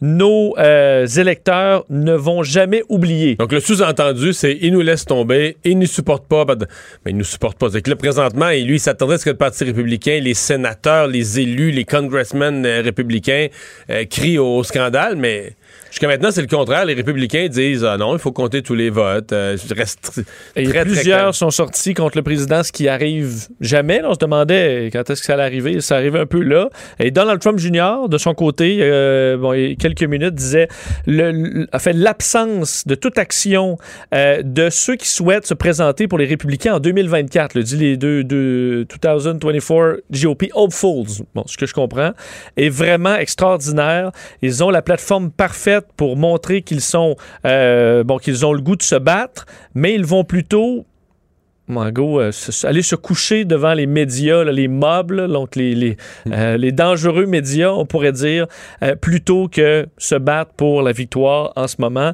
À l'exception d'une personne, Ron DeSantis, alors ils sortent ceux qui, sont, qui les défendent et ceux qui demandent tout simplement de rester calme et de compter les votes. Mais ce que ça me dit, c'est que dans le prochain 24 à 36 heures, si les votes se précisent, là, euh, Pennsylvanie, euh, Georgie, Arizona, Nevada, puis ça devient clair avec les chiffres que euh, M. Biden est élu, on peut penser que là, la, la, la, sci- la- la- disons, la scission ou la coupure entre le Parti républicain et le clan Trump pourrait devenir spectaculaire. là. C'est possible, effectivement. Donc là, Mais- t'as- le Trump et ça, et, et ça s'est craqué. Le Parti si Trump est dans, républicain- est dans la Maison-Blanche, craqué contre la société, les médias, évidemment le Parti démocrate, et aussi le Parti républicain, qui n'a plus rien à perdre. c'est le Tasmanian Devil. Là. T'as- raison. C'est pour ça que je me demande est-ce que les républicains mettre- n'ont pas avantage à l'occuper avec différentes contestations euh, juridiques sur les prochains mois pour euh, Pour le le garder. garde- lui garder quelque chose à faire d'autre que des, euh, des décisions pour le peuple américain? Qu'est-ce qu'il va faire? Mettons, mettons que ça se clarifie. Bon, là, je comprends qu'il va contester devant les tribunaux, mais il va quand même avoir euh, toutes les clés de la Maison-Blanche. Il va quand même avoir tous les pouvoirs en main euh, jusqu'au sans le- jusqu'au la Chambre 19 des représentants, le Sénat, qui là, s'il y a des républicains qui, euh, qui font défection du camp Trump, il ne pourra pas passer des choses, Non, des grands pourra- virages pour l'Amérique. Non. Mais il peut poser un paquet de petits Oui. gestes destructeurs là, à partir de son siège de président sans avoir besoin de la. Entre autres, rien faire pour la COVID. Euh, ce qui, je te rappelle, Mario, hier, c'était au-dessus de 100 000 là, aux États-Unis, 100 000 cas. Et le record, c'est généralement le vendredi et samedi. On, a- on va atteindre des sommets aux États-Unis au moment où on est à la transition des pouvoirs. Alors, c'est un moment où B- Donald Trump devrait dire OK, c'est assez, on va s'en occuper. Ben, il le fera peut-être pas. Mais parlons-en de la COVID euh, chez nous, parce qu'aujourd'hui, c'est le plus grand nombre de cas depuis euh, environ 10 10 jours, deux semaines. Oui, 1138 cas, euh, 28 décès. Alors, un lourd bilan au niveau des cas des décès. Par contre, moins une personne hospitalisée, une personne de plus aux soins intensifs.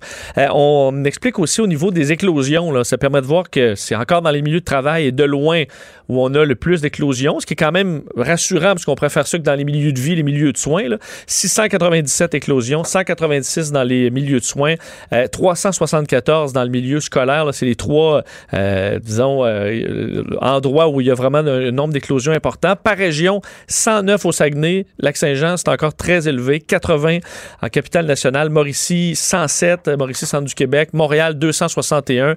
Je veux dire, Appalaches, 52. Lanaudière, Montérégie, toujours au-dessus de 100. Des bilans Mais quand même tu- assez tu parles élevés. des éclosions, là où il y en a une majeure, là, c'est dans l'est du Québec. Il y a Pascal Bérubé dans les dernières euh, heures sur son compte Twitter qui dit situation épouvantable à Matane. 46 cas de COVID-19 à la résidence des bâtisseurs. Euh, il y a déjà deux décès. M. Bérubé là, qui a quitté euh, Québec, qui a quitté l'Assemblée nationale. Je me rends immédiatement à Matane auprès de mes concitoyens. Les prochaines heures seront euh, éprouvantes. Euh, donc, euh, semble avoir là-bas un, un fort pourcentage des usagers, une majorité des usagers là, qui sont euh, dé- déjà, ça peut pas dire qu'il n'y en aura pas d'autres, mais déjà une majorité qui sont atteints de la COVID. Peut-être un coup d'œil sur l'Europe, parce qu'aujourd'hui, il y a des records là, qui sont des tristes records qui euh, se multiplient. en France, le 52, on- on- c'est un chiffre qui avait été marquant. là, 52 000 cas, on l'avait atteint à peine la semaine dernière à nouveau. Là, c'est 58 aujourd'hui. euh, 58 000 cas. On est à 363 nouveaux décès, alors que je vous disais aux États-Unis, on est à plus de 100 000. On est déjà à 90 000 aujourd'hui aux États-Unis. Les pays d'Europe, d'un à l'autre, il y a des fluctuations d'une journée à l'autre. Mais tous, tous sont une tendance à la hausse. Mais quand tu additionnes tous les pays d'Europe, chaque jour est un record, ou à peu près. là. À peu près. Ben, en fait, et la courbe, on, peut regarder le monde entier, là, donc euh, le- influencé fortement par l'Europe et les États-Unis en ce moment. Puis c'est une montée euh, vertigineuse. Là, et je voyais, euh, je peux te dire, entre autres, l'Espagne, bon, 21 000 cas, l'Italie, 34 000 aujourd'hui, l'Allemagne, 22, la Pologne, 27. Je voyais la, la courbe, entre autres, une des courbes les plus vertigineuses, c'est en la- Suède, euh, où c'est, ça monte euh, très élevé. Euh, Évidemment, on a moins, les résultats sont, sortent moins de façon Parce qu'ils stable sortent en pas tous les jours en Suède. Exact. Et, euh, mais la, la tendance qu'on a, c'est ex- c'est un- c'est vraiment une flèche vers le haut. On verra demain. Je pense qu'on aura plus de détails pour la, pour la Suède, mais vraiment, les pays d'Europe, euh, y goûtent en ce moment. Et cette idée euh, d'assouplissement euh, qui a été lancée, ben, pas vraiment lancée, là, qui a coulé via la santé publique de Montréal, ça a lancé une discussion. Mais disons, M. Legault n'était pas prêt pour ça tout de suite. Non, on a refermé la porte autant du côté de François Legault euh, que M. Arruda, que Christian Dubé, le ministre de la Santé, sur le fait que euh, la situation est loin d'être stable, euh, qui est toujours critique dans plusieurs régions, qu'on doit rester prudent, essayer de trouver un équilibre entre sauver des vies et la qualité de vie de l'ensemble des Québécois. On sait qu'il a été question, ils ont été questionnés sur les demandes, ces recommandations émises en date du 26 octobre de la euh, docteur Mylène Drouin de la Santé publique de Montréal. Euh, un document produit donc par cette directrice ré- régionale de la santé publique qui demande, en fait, suggère un allègement là, de certaines règles pour la santé mentale, entre autres des Québécois, des Montréalais, pour pouvoir avoir des rassemblements, certains rassemblements privés, permettre euh, bon, de, de se rassembler dans un, dans un lieu de culte, les restaurants de rouvrir Avec leur- des petits chiffres. Par exemple, les, les salles de spectacle, 25 personnes. c'est ça, 25 personnes et moins, euh, mais une Ça, certaine ouverture. Et euh, ça, on n'est pas, on n'est pas prêt à ça. Monsieur euh, Dubé, entre autres, qui disait, euh, ben, on veut pas, euh, on veut pas créer de confusion, parce que présentement, il y a déjà des gens qui Mais- relâchent, et on veut pas ça. que les gens sentent que c'est une lumière verte. Là. Mais c'est complètement inutile, cette, cette sortie-là, en fait, ce, ce coulage. parce que dans le fond, je pense que le gouvernement a ces réflexions-là pour l'après 23 novembre. Mais si tu as ces réflexions-là pour l'après l'après 23 novembre, quelle est l'utilité le 5 novembre, 18, 18 jours avant, alors que tu n'as pas encore tes courbes à la baisse, de couler ça sur la place publique, de faire que certaines personnes vont se dire, voyons, à Montréal, ils seraient prêts à ça. Oui, surtout que j'ai l'impression, Mario, s'il y a des allègements à faire, je pense qu'on va vouloir les préserver peut-être à Noël, voir si on, c'est Oui. que ça qu'on peut se permettre. Puis le faire pour l'ensemble des régions. Je pense pas qu'on Oui. va faire une exception Montréal euh, qu'on donnera pas aux autres euh, à Québec, par exemple. Pour l'instant, le nombre de cas euh, à Québec est semblable à Montréal, là, per capita. Tout à fait. Il y a des régions où ça va. Est-ce qu'on. Bon, est-ce qu'on est sorti Donc, de ça? Euh, ben, peut-être pas. Une réflexion utile, mais une- un coulage de documents, inutile, même contre-productif. C'est ce que ce que j'en pense. Euh, Il y a eu euh, passage en cours assez bref euh, du euh, présumé meurtrier de la, de la, tuerie du vieux Québec. C'était l'occasion là pour la couronne entre autres de faire lever l'interdiction de, de, publier les noms des personnes blessées. Oui, parce qu'on donc en, en a su un peu plus des suites de cet événement tragique entre dans la nuit de samedi à dimanche à Québec. Donc, faut dire, on n'a pas eu beaucoup de nouvelles informations là, dans les derniers jours sur les, les motifs, qu'est-ce qui se passe dans la tête de cet homme-là? Mais les blessés, on n'avait pas le droit d'en parler. Absolument. Et ça a été donc levé euh, aujourd'hui. Alors, ça permet, euh, ben, d'un, pour ce qui est de, de la, de la comparution de Carl Giroir, l'homme de 20 24 ans qui est accusé de deux meurtres au premier degré, cinq tentatives de meurtre. On se questionnait évidemment sur son état d'esprit, euh, sa santé mentale. Aujourd'hui, euh, le a fait maître François Godin, donc de la Couronne, a dit euh, que dans le cas de criminel, il y, a, une présomption à l'effet que les gens sont réputés être sains d'esprit. Et que si jamais euh, l'accusé entend faire valoir une défense de santé mentale, il pourra faire en temps opportun. Mais pour l'instant, il n'y a pas ça. Alors, il, est considéré comme euh, étant sain d'esprit. Effectivement, on a pu savoir. Mais euh, ce matin, je, ce que je recevais à l'émission un avocat qui me faisait cette précision-là, là, que être inapte à subir son procès, c'est que la barre est vraiment haute. C'est que, que tu comprendras même pas, tu comprends rien d'un procès, tu sais, tu sais à peine qui t'es, mais de la minute que tu saisis ça, tu pourras faire valoir qu'au moment des événements, t'étais pas en pleine possession, t'étais pas maître de tes actes, là. Mais faut que ce soit clair. faut que ce soit clair que tu es inapte à subir son procès. La barre est haute, là, de, de même pas comprendre c'est quoi être accusé. là. Et euh, pour ce qui est des victimes, on a donc euh, dévoilé leur identité. Il faut dire, euh, ils ont accepté là, que, que ce soit rendu public.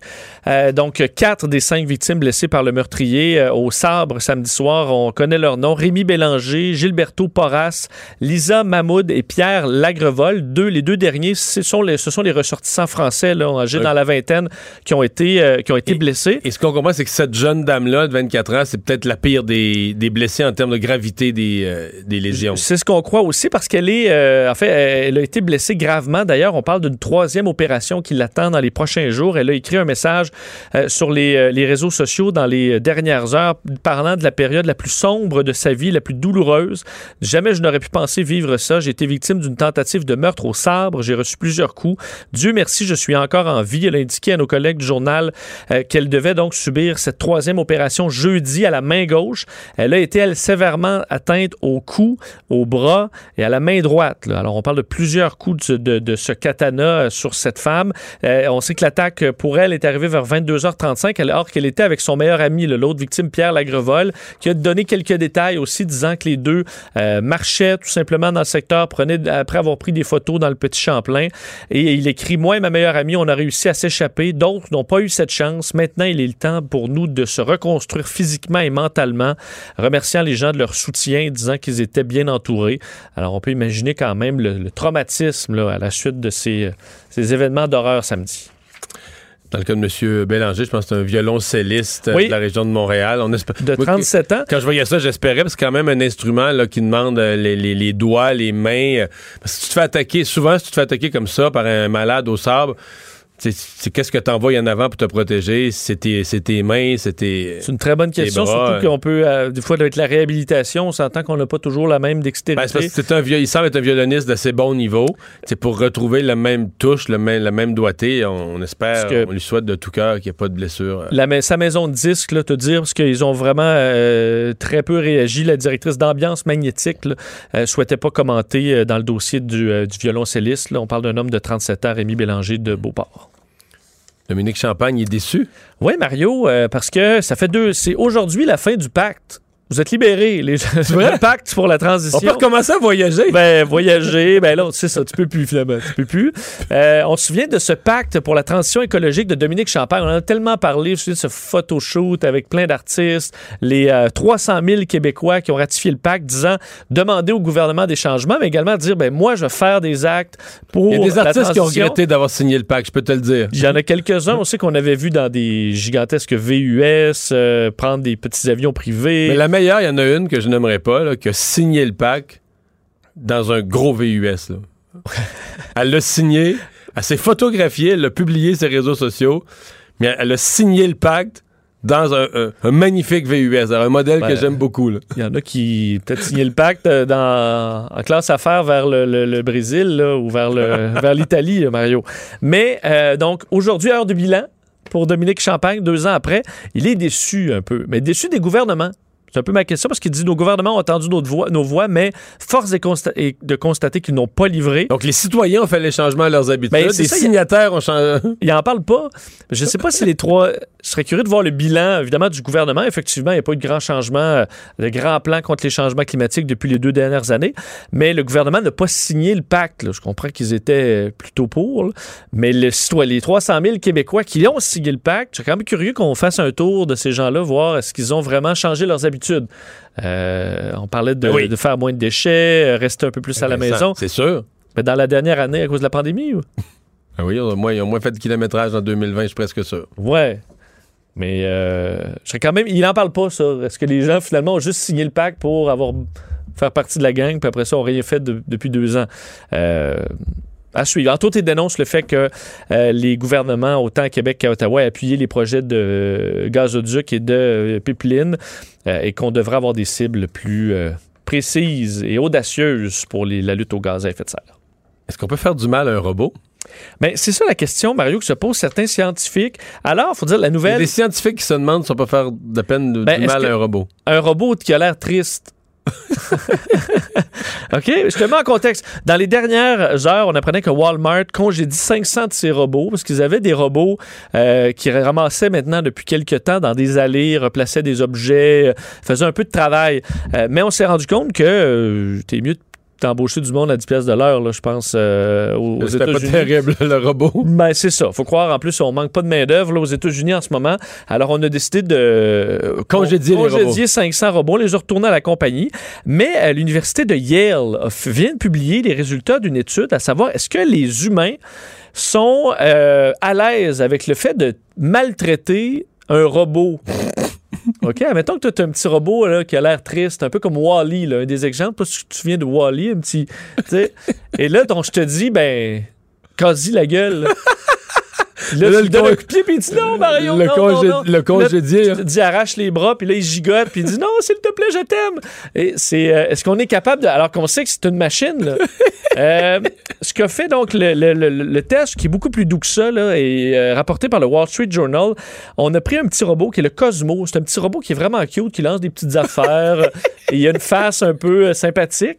Et on a on- dans un restaurant, il y a une personne à côté du robot qui maltraite le robot. On n'a pas dit de quelle façon, qui- plus drôle de l'année. qui, ben, écoute, moi, j'ai, fallait que je t'en parle, mais donc, il, euh, une personne qui dit, là, euh, abuse du robot. Puis là, on regarde comment réagissent les, les, gens, autour, les gens des autres tables. ou pas pendant que le robot, il est comme, j'ai pas pu voir la scène exactement, j'aurais aimé ça voir vraiment le détail, à savoir, moi, est-ce que j'aurais réagi?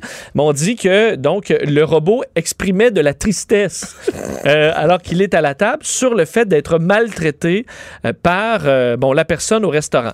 Et ce qu'on s'est rendu compte sur les. C'est pas une grosse étude, Mario, c'est Yale. Bon. 9 personnes sur 15 euh, ont, sont intervenues de façon, on dit, forte pour que ça arrête sur le fait que on il y avait un malaise avec le fait qu'il On traite, torturait pas son robot. on traite pas un petit tas de ferraille comme ça. De cette façon, alors qu'il se plaint qu'il a mal, puis tout, je sais pas, tu y arraches Ok, un mais bout de Ce qui est beau, c'est mettons que tu avais mis, euh, dans le fond, le robot en morceaux. Là. Oui. Juste les pieds, les vis, les morceaux de plastique, les morceaux de métal, tout pêle-mêle. Oui, après avoir été. Ouais. Puis là, mettons, je pogne la boîte de carton puis j'achète. là. non, mais c'est la même affaire, excuse-moi, mais c'est la même. Oui, oui, tu as tout à fait raison. C'est pas un être vivant, là. Non, il y en a même qui sont intervenus verbalement pour demander à l'attaquant, à l'assaillant d'arrêter. Et euh, même un qui a pris le robot pour l'enlever de la table.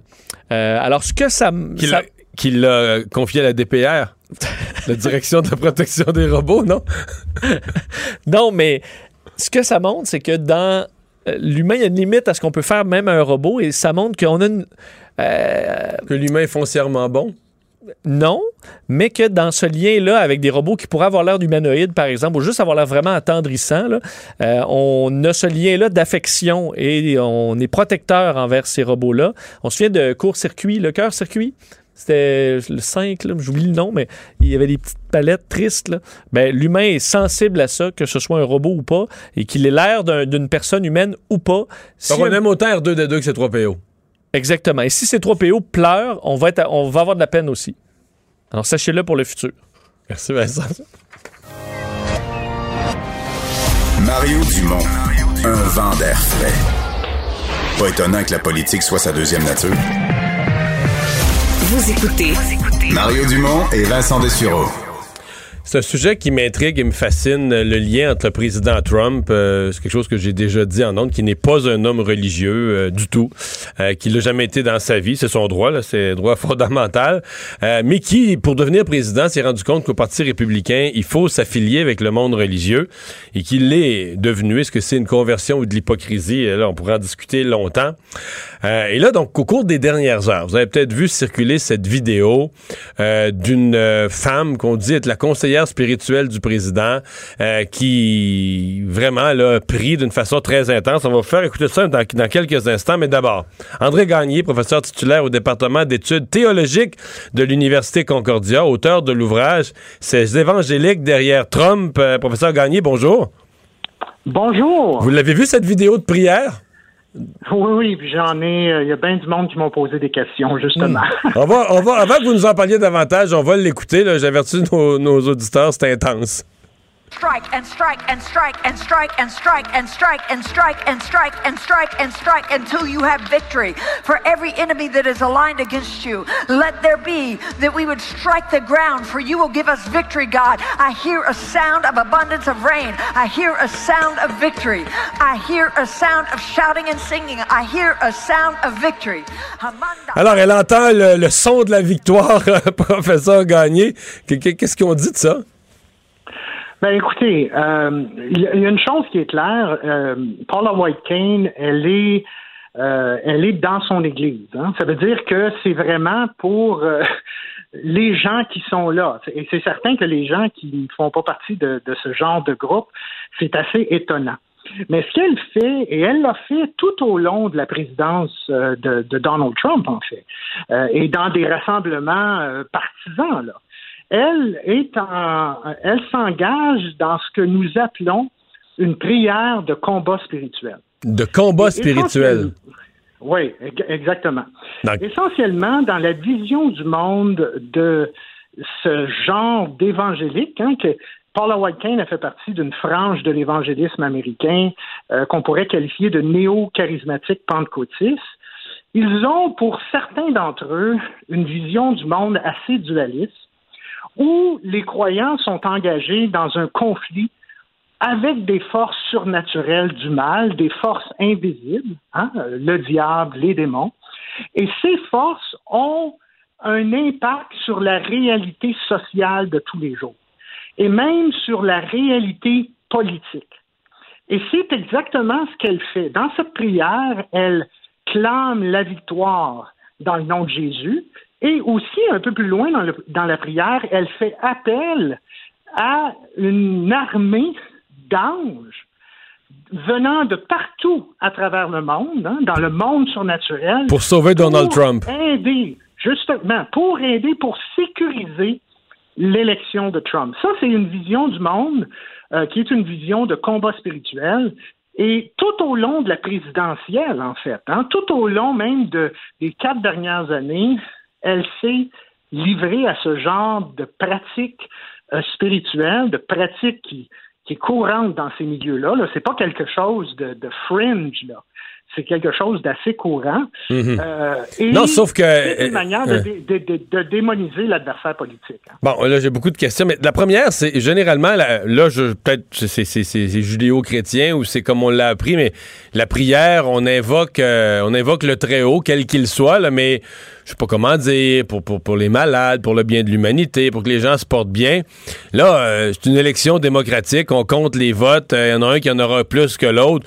Je veux dire, en vertu de quoi la victoire de Trump, en vertu de quoi le, le, le, le Très-Haut, lui là, la victoire de Trump, ça l'empêcherait de dormir, euh, que, la, démocratie n'est pas en simplement entre les hommes, parce que généralement, mettons, dans, on- dans la plupart des religions, on se mêle pas nécessairement de, de, de, politique. On va prier pour la, santé de tout le monde, le bien-être de tout le monde, c'est une prière, très axée politiquement. Oui, oui, tout à fait.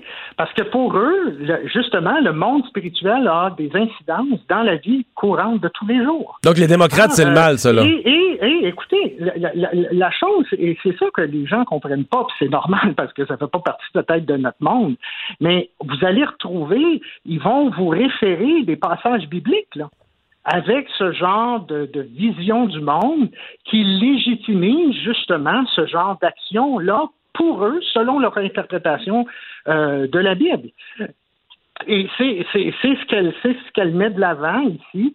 Il faut pas oublier aussi que pour euh, ceux qui ont soutenu Trump, hein, ces évangéliques euh, derrière Trump, surtout la, la frange néo-charismatique pentecôtiste, Trump est perçu comme étant un choisi de Dieu, un Oh boy. élu de Dieu. Hein? On le compare à des figures, même dans la Bible. On le compare au roi Cyrus, qui était un païen en passant, qui est un païen qui a vécu au sixième siècle avant notre ère, et que Dieu, dans la Bible, s'est servi de ce roi païen pour libérer le peuple juif de sa captivité. Et Dieu peut se servir de quelqu'un comme Donald Trump, et c'est ce que vous disiez. Ça, ça réconcilie un peu avec ce que je disais, qu'il n'est pas, lui... C'est bon, on s'entend, vous êtes d'accord avec moi que c'est pas un homme religieux. Si vous regardez sa biographie jusqu'à son entrée en politique, on parle pas d'un homme religieux, là.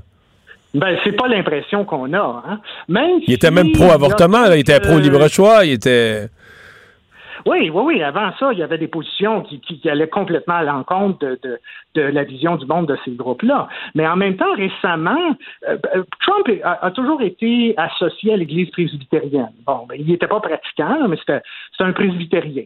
Mais récemment, étonnamment, euh, pe- peut-être à peu près une semaine ou deux avant les élections, il s'est finalement déclaré un chrétien non dénominationnel. On lui a posé la question, il s'est déclaré chrétien non dénominationnel. Ça, c'est payant électoralement, là. Tout- tu tous les chrétiens sont de bonne humeur avec ça, là. ben oui, ceux qui le soutiennent, ça fait partie justement de la frange d'évangéliques qui le soutiennent. Mais est-ce que c'est les mêmes franges? euh, euh, j'ai même plus vos mots, là. euh, néo euh, charismatique, pentecôtiste. Euh, Les preachers, là, je parle de ce que je connais pas, parce que j'étais enfant, mais tu sais, quand on était jeune, on ouvrait des, des preachers, Rex Sombard et autres, là, de- très, très, très, charis- ça. très charismatiques. On parlait même pas l'anglais, puis on les écoutait juste par la, musique de leur voix, euh, hypnotisait quasiment. C'est ce genre de preacher-là, là. Oui, oui, c'est exactement cette frange-là. Et il faut, faut comprendre là, que le néo-charismatique, euh, cette mouvance néo-charismatique pentecôtiste, là, dans le monde du christianisme mondial en ce moment, c'est la frange qui a la plus importante croissance au monde. Juste aux États-Unis, bon, aux États-Unis, il y a 110 millions d'évangéliques. Ça, c'est un ça, ça, c'est le tiers de la population américaine en 2020. De ces 110 millions, 41 millions sont de, de confession néo-charismatique pentecôtiste dans la, dans la frange évangélique. Si on inclurait, bien sûr, les catholiques euh, néo-charismatiques et, tout ça, ça nous, ça nous amène à 65 millions. Mais dans le monde, dans le monde en ce moment, cette frange, toute dénomination confondue, il y a 645 millions de néo-charismatiques pentecôtistes dans le monde. Et en 2050, les prévisions sont au-delà d'un milliard. Ouais. Qu'on comprend aux États-Unis quand même l'importance, euh, leur importance électorale, leur poids électoral qui, qui, qui est bien, qui est pas banal du tout, là. Non, non, euh, c'est évident que n'importe quel candidat à la, à- à la présidence doit prendre sérieusement en considération le poids religieux. J'ai une dernière Il question. il peut pas négliger ça, c'est impossible. J'ai une dernière question parce que nous, là, on regarde les, les résultats électoraux, le comptage des votes, mais est-ce que cette prière va fonctionner? Est-ce que le président Trump va... Je ne sais pas si ça va fonctionner, mais Ouais, mais vous, étudiez ça. dire, Vous étudiez je ça à l'université, vous devez le savoir si la prière va fonctionner. Ouais, j'aimerais bien ça vous- avoir la prédiction, mais si ça si ça marche pas, s'il n'est pas élu, il y a toujours toujours une réponse. Ah! Il y a toujours toujours une manière d'expliquer pourquoi ça fonctionne pas. Euh, bon, dans mon livre, j'en, j'en discute. Tout ce qu'elle a discuté, là, justement, tout ce qu'elle a fait dans cette vidéo, le troisième chapitre de mon livre est complètement dédié à ça. Professeur Gagné, merci de nous avoir parlé. Et on va aller à la pause en écoutant quelques incantations supplémentaires. Strike and strike and strike and strike and strike and strike and strike and strike and strike and strike until you have victory. For every enemy that is aligned against you, let there be that we would strike the ground, for you will give us victory, God. I hear a sound of abundance of rain. I hear a sound of victory. I hear a sound of shouting and singing. I hear a sound of victory. Mario Dumont et Vincent Dessureau. Un duo aussi populaire que Batman et Robin. Cube Radio. Le, le commentaire de Richard Martineau. Des commentaires pas comme les autres. Bonjour Richard. Hey, salut, je viens de lire une nouvelle qui vient de tomber sur le site de la CBC. Tu sais que la loi 21 est en procès actuellement Oui, devant les ça. tribunaux. Et là, il y a des experts qui ont euh, témoigné anti-loi 21 et ils ont dit si la loi 21 est adoptée, eh ben, elle est adoptée, mais elle est avilisée par, euh, par euh, les tribunaux canadiens, il va y avoir une, une vague sans précédent de suicides dans la communauté musulmane. É- écoute, là. La loi est là depuis un an, il se passe rien, ça va très bien. La rentrée scolaire a eu lieu. Là, on a une vague de suicides. Ils disent que ça va être épouvantable pour la santé euh, des, des, de la communauté musulmane. C'est vraiment n'importe quoi. C'est pas la loi 21 qui est en procès, c'est le Québec au complet. Ah ben ça, je suis d'accord avec procès. toi. C'est tellement ça. là. C'est ce que je dis depuis deux jours. euh. Fait que euh, non, tout à fait. Euh, tu veux parler des États-Unis? Écoute, euh, actuellement, il y a- on peut envoyer des sondes aux confins de l'espace. On découvre des exoplanètes dans des d'autres systèmes solaires que nous, puis ils sont encore en train de compter des votes à mitaine. Ça, mais, ça, se peut-tu?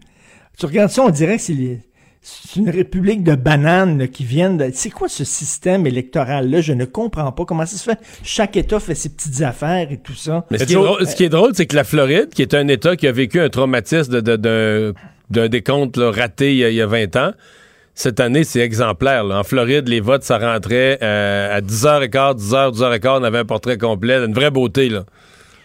Puis il y a d'autres, il y a d'autres États où c'est vraiment n'importe quoi. C'est vraiment n'importe quoi. Et bon, il y a, écoute, tu regardes les- États-Unis, tu sais, il y, a, il y a le fameux dicton, c'est dur d'être aimé par des cons, mais il y a un autre dicton qu'on pourrait dire aussi, c'est dur d'aimer des cons. Tu sais, moi, j'aime les États-Unis.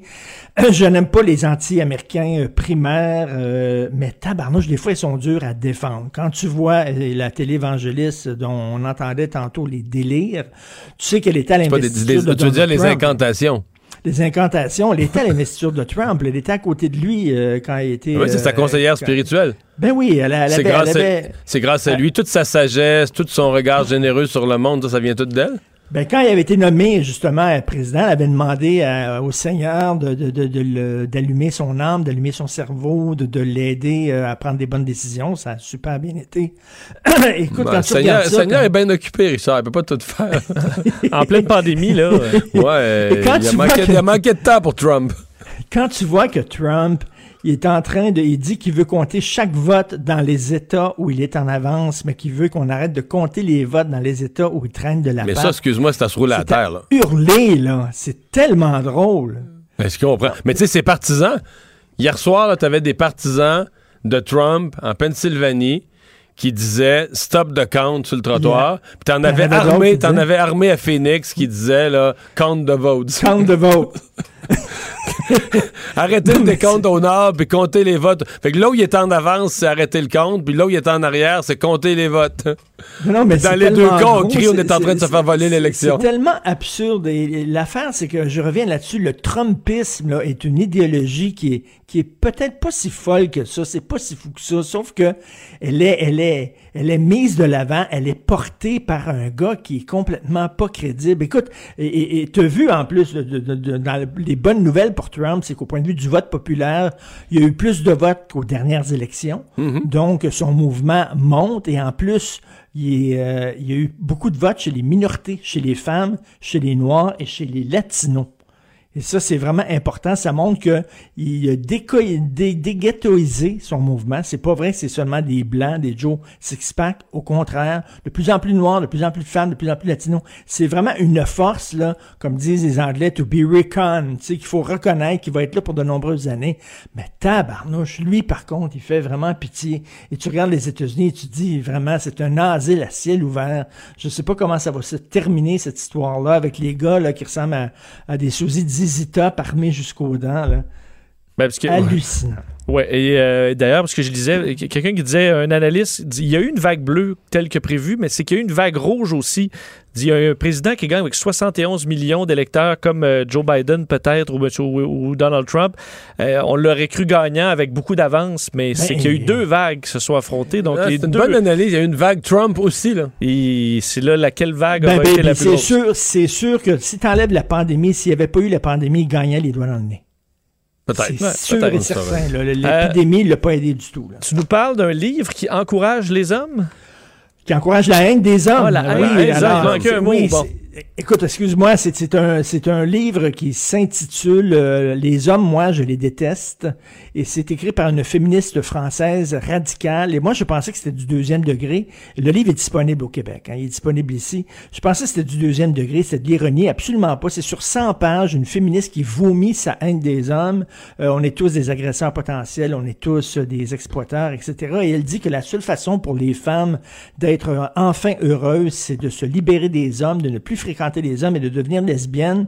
Elle, elle dit qu'elle ne lit plus de livres écrits par des hommes, elle n'écoute plus de, de musique écrite par des hommes, elle va pas voir de films réalisés par des hommes, elle a complètement enlevé les hommes de sa vie. Et l'autre jour, euh, chaque vendredi, je vais dans un- le magasin, euh, j'appelle ça le magasin des magazines, où je cherchais mes revues, mes magazines euh, tous les vendredis, et le livre était à côté de la caisse enregistreuse. C'était écrit Moi, les hommes, je les déteste. Et la fille mettait ça à côté de la caisse enregistreuse pour encourager les gens à l'acheter. Imaginez un livre, moi, les Noirs, je les déteste. Moi, les gays, je les déteste. Moi, les femmes, je les déteste. Pensez-vous, un, que ce livre-là serait publié, deux, qu'il serait distribué? Et qu'on en mettrait comme ça des copies sur le bord des caisses? Sur le bord des caisses. Et aujourd'hui, dans Le Devoir, il y a un texte d'une journaliste qui s'appelle Catherine Lalonde dans Le Devoir qui montre que ce journal-là est vraiment de plus en plus perdu dans l'espace, où elle dit Mais comment ça se fait que ça choque tant maintenant de dire qu'on déteste les hommes? Comment ça se fait qu'on n'aurait pas le droit de le dire? Pourquoi une féministe radicale choque tellement en disant qu'elle déteste les hommes Ben, crime mais crime, voyons donc, verrais-tu ça, toi, un livre, je déteste les Noirs, euh, penses-tu que le devoir dire, oh, comment ça se fait, ça choque autant qu'on dise qu'on déteste les Noirs? Voyons donc. Où c'est qu'on est rendu? On peut plus même dire ça. Je te dis, un- une grosse, une grosse tartine dans le devoir pour prendre la défense du livre pour en disant comment ça se fait que ça choque? Tu lirais ce livre-là, tu capoterais. C'est un discours haineux. D'ailleurs, s'il y a des auditeurs qui nous écoutent, moi, j'ai pas le temps de faire ça, mais s'il y a des auditeurs qui ont du temps de libre de faire une plainte à la Commission des droits de la personne sur ce livre-là, moi, je serais curieux de voir si ça serait considéré comme un discours haineux. Et d'ailleurs, si vous voulez voir des copies, là, les, les boys, il y en a une qui traîne sur la table de Cube Radio. Là. Quand vous sortez du studio, là, euh, Bon, sur la table de Cube. Radio, il y a plein de livres, là, puis il est là. Moi, les hommes, je les déteste. C'est 95 pages, je vais les capoter. En vente au Québec. En vente au Québec, puis oui, encourager, puis le devoir, c'est un bon livre. Là. Hey, le devoir. Heureusement que Christian Rioux dans ce journal-là. Heureusement. T'es déçu du le devoir. Tu dis ça souvent. là. Il y a des bonnes choses quand même, mais j'avoue qu'il y a. Ah, écoute, Non, mais c'est comme comme non, mais c'est rendu le prion en église du mouvement woke. Ouais, c'est ça, le devoir. Ils ont, une- ils ont des- bu le Kool-Aid dans maudit. Brian Miles, là, le, le nouveau rédacteur en chef, éditeur, il a bu le Kool-Aid, là. Vraiment. Ben, sur, pour plein de sujets, il est équilibré. C'est qu'en en embauchant des, des jeunes journalistes montréalais sortis des départements de sciences sociales des universités montréalaises, ben là. Tu te retrouves avec ça. Tu te retrouves avec ça, c'est ça. Oui. Euh, le président Macron qui a envoyé une lettre enflammée au Financial Times. Écoute, le, le, mo- le monde anglo-saxon ne comprend pas vraiment c'est quoi la laïcité à la française. Pour eux autres, c'est euh, des lois discriminatoires contre les musulmans. Le Finan- Financial Times, un quotidien de Londres, qui a écrit un texte épouvantable sur le Macron et la France en disant que c'était raciste et anti-musulman. Ça, et Macron a répondu de façon magistrale. Il dit, écoutez, là, on se bat contre l'islam radical. Euh, l'islam radical enseigne aux enfants de la France la haine de la République. Ils appellent à ne pas respecter les lois. Il dit, vous ne croyez pas? Ben, allez visiter des quartiers où des petites filles de 3-4 ans portent le voile intégral, sont séparées des garçons et dès le plus jeune âge sont mises à part du reste de la société, élevées dans un projet de haine des valeurs de la France. Dit, C'est contre ça qu'on se bat. C'est contre l'islamisme, c'est contre l'obscurantisme, c'est contre les projets de haine et de mort. mais c'est jamais contre l'islam. Il dit ce que vous avez écrit, c'est totalement et complètement faux. Et tu le vois là, que la laïcité, il même, même dans la langue anglaise, il n'y a pas de mot équivalent à laïcité. Il y a secular, mais c'est pas vraiment la même affaire. Ça veut pas dire la même chose. Et tu lis dans le New York Times et dans les journaux britanniques ce qu'ils disent de la laïcité. Regarde aussi dans les journaux euh, canadiens anglais ce que certains disent de la laïcité, c'est un concept qui n'est pas compris. Et tu vois que là, le Québec, nous autres, on n'est pas alignés sur le monde anglo-saxon, on est vraiment alignés sur la France, on a la même vision de gérer le vivre ensemble. Et c'est ça le clash qu'il y a actuellement devant les tribunaux. C'est une vision anglo-saxonne, multiculturelle de la société contre la vision interculturelle euh, de, sources françaises qui clashent. Et la, la, la question à 100 000 c'est ça. Je reviens toujours là-dessus, mais tu sais, ça, ça, va se rendre en Cour suprême, ça va prendre quelques années. François Legault risque d'être encore premier ministre parce que je pense qu'il va remporter les prochaines élections en moins d'un gros problème. Et là, si jamais euh, les tribunaux disent non, on ne Qu'est-ce qui va arriver? là Qu'est-ce qui va arriver? On va avoir d'autres chroniques Et c'est là qu'on va voir de quel bois il se chauffe et qu'on va voir qu'est-ce qu'il y a dans le ventre. On va avoir d'autres chroniques pour s'en parler d'ici là. Merci Richard. Salut, à demain. Ouais, bye. Le remède à la désinformation. Mario Dumont et Vincent Dessureau. Cube Radio. Ben, on enchaîne sur le président Macron avec euh, Gilles Barry. Bonjour Gilles. Bonjour. Parce que tu veux nous parler de l'importance pour toi de cet appel placé par le président français directement à François Legault pour le remercier de sa prise de position là, concernant la liberté d'expression. C'est historique, Mario. Ah oui? C'est un. Ah oui, puis je vais expliquer pourquoi. Je vais mettre ça dans un contexte. Il faut comprendre d'abord, Mario, que le Canada anglais et ses médias, Richard en parlait tantôt, ont tendance à copier puis à singer les Américains dans leur grille d'analyse et euh, dans leur incapacité à comprendre et à saisir ce qui se passe en dehors de chez eux. Ils ont de la difficulté à capter depuis des décennies le mal québécois, encore moins à comprendre la société des Lumières, hein, laïque et républicaine qu'est la France. On se rappelle que tout ce débat-là origine là, qu'on discute du professeur qui a été décapité en France il y a quelques semaines par des islamistes radicaux. Alors, ils veulent rentrer, ils veulent tout rentrer dans la case du racisme systémique au service de l'idéologie diversitaire, du multiculturalisme, la question de la race, du sexe, de l'ethnie, de la couleur de la peau, et ne- en fin de la journée, ils ne veulent pas être offensants devant le politiquement correct. Alors, faut comprendre, Mario, que la liberté d'expression a un prix. Ça dérange, ça blesse, ça provoque. Et moi, je pense que voilà le prix de la tolérance. Alors, Justin Trudeau, qui est le chef de file par excellence de ce mouvement, qui incarne, il faut être sincère, à merveille cette idéologie qui est venue d'ailleurs, mitaine, un PM qui s'est comporté comme une mitaine devant le mal français, puis devant le problème de ce professeur décapité. Et, et là-dessus, François Legault a pas hésité lorsqu'il a été interrogé. Il s'est dissocié franc là, de, de, de Justin Trudeau. Très clair. Puis je vais juste rajouter, parce qu'en écrivant mon propos, je me suis dit, ben Trudeau était silencieux aussi, puis il s'est écrasé aussi envers la prof d'Université d'Ottawa qui a été lapidée publiquement, Mario. Alors, le problème, c'est c'est comme un peu, on tire, euh, le Canada anglais tire un peu son esprit de revendication à partir de la gauche américaine. Ils ont tendance à tout mettre dans le même sac, musulmans et islamistes radicaux. Et c'est assez particulier parce que la semaine passée, le New York Times a fait un article là-dessus, puis eux-mêmes sont tombés dans le piège. Alors, ils sont tombés dans le panneau. Alors, pour eux, euh, c'est la même chose. Ah, ils ne sont pas capables de faire la différence entre un musulman et un islamiste qui tue pour Allah. Alors, et moi, je vais répéter, Mario, une phrase qu'a écrite Makakoto, notre collègue, dans les derniers jours dans le Journal de Montréal. Pour un musulman, toute vie est sacrée. Encore moins pour un dessin.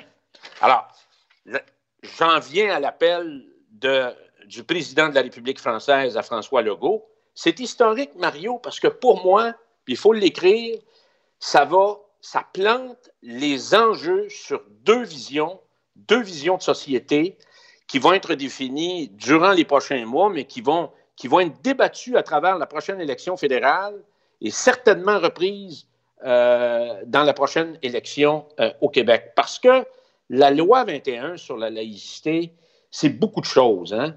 Euh, ça manifeste notre liberté, nos valeurs, nos coutumes, notre mode de vie, la façon dont on veut vivre. Et comme tu l'as dit tantôt dans ton échange avec, euh, avec euh, Richard, c'est que le Québec est en procès avec cette loi-là. Alors, on veut nous frapper, on veut nous boxer, on veut nous humilier, on veut nous attaquer.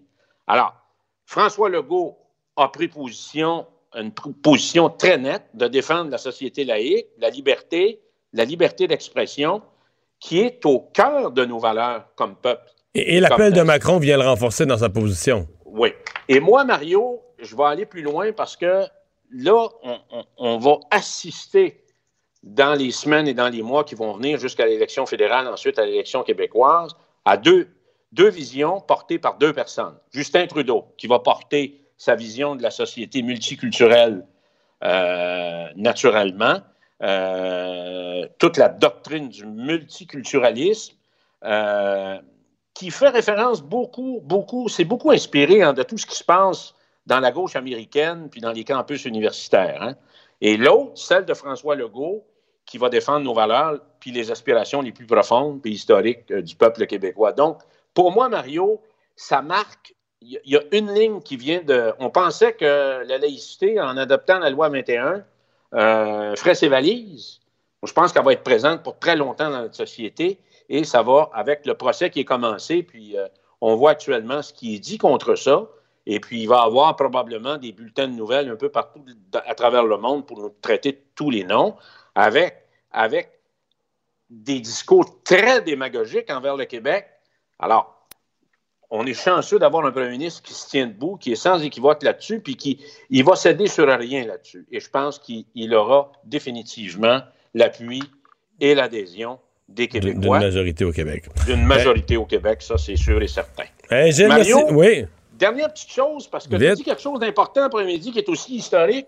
Tu as dit que Fox News va déclarer probablement le premier. Ah oui? Euh, je suis convaincu de ça. Tu crois ça toi aussi? Oui, parce que j'ai vu la série avec Roger Hayes. Rupert Murdoch a toujours eu un coup d'avance sur tout le monde.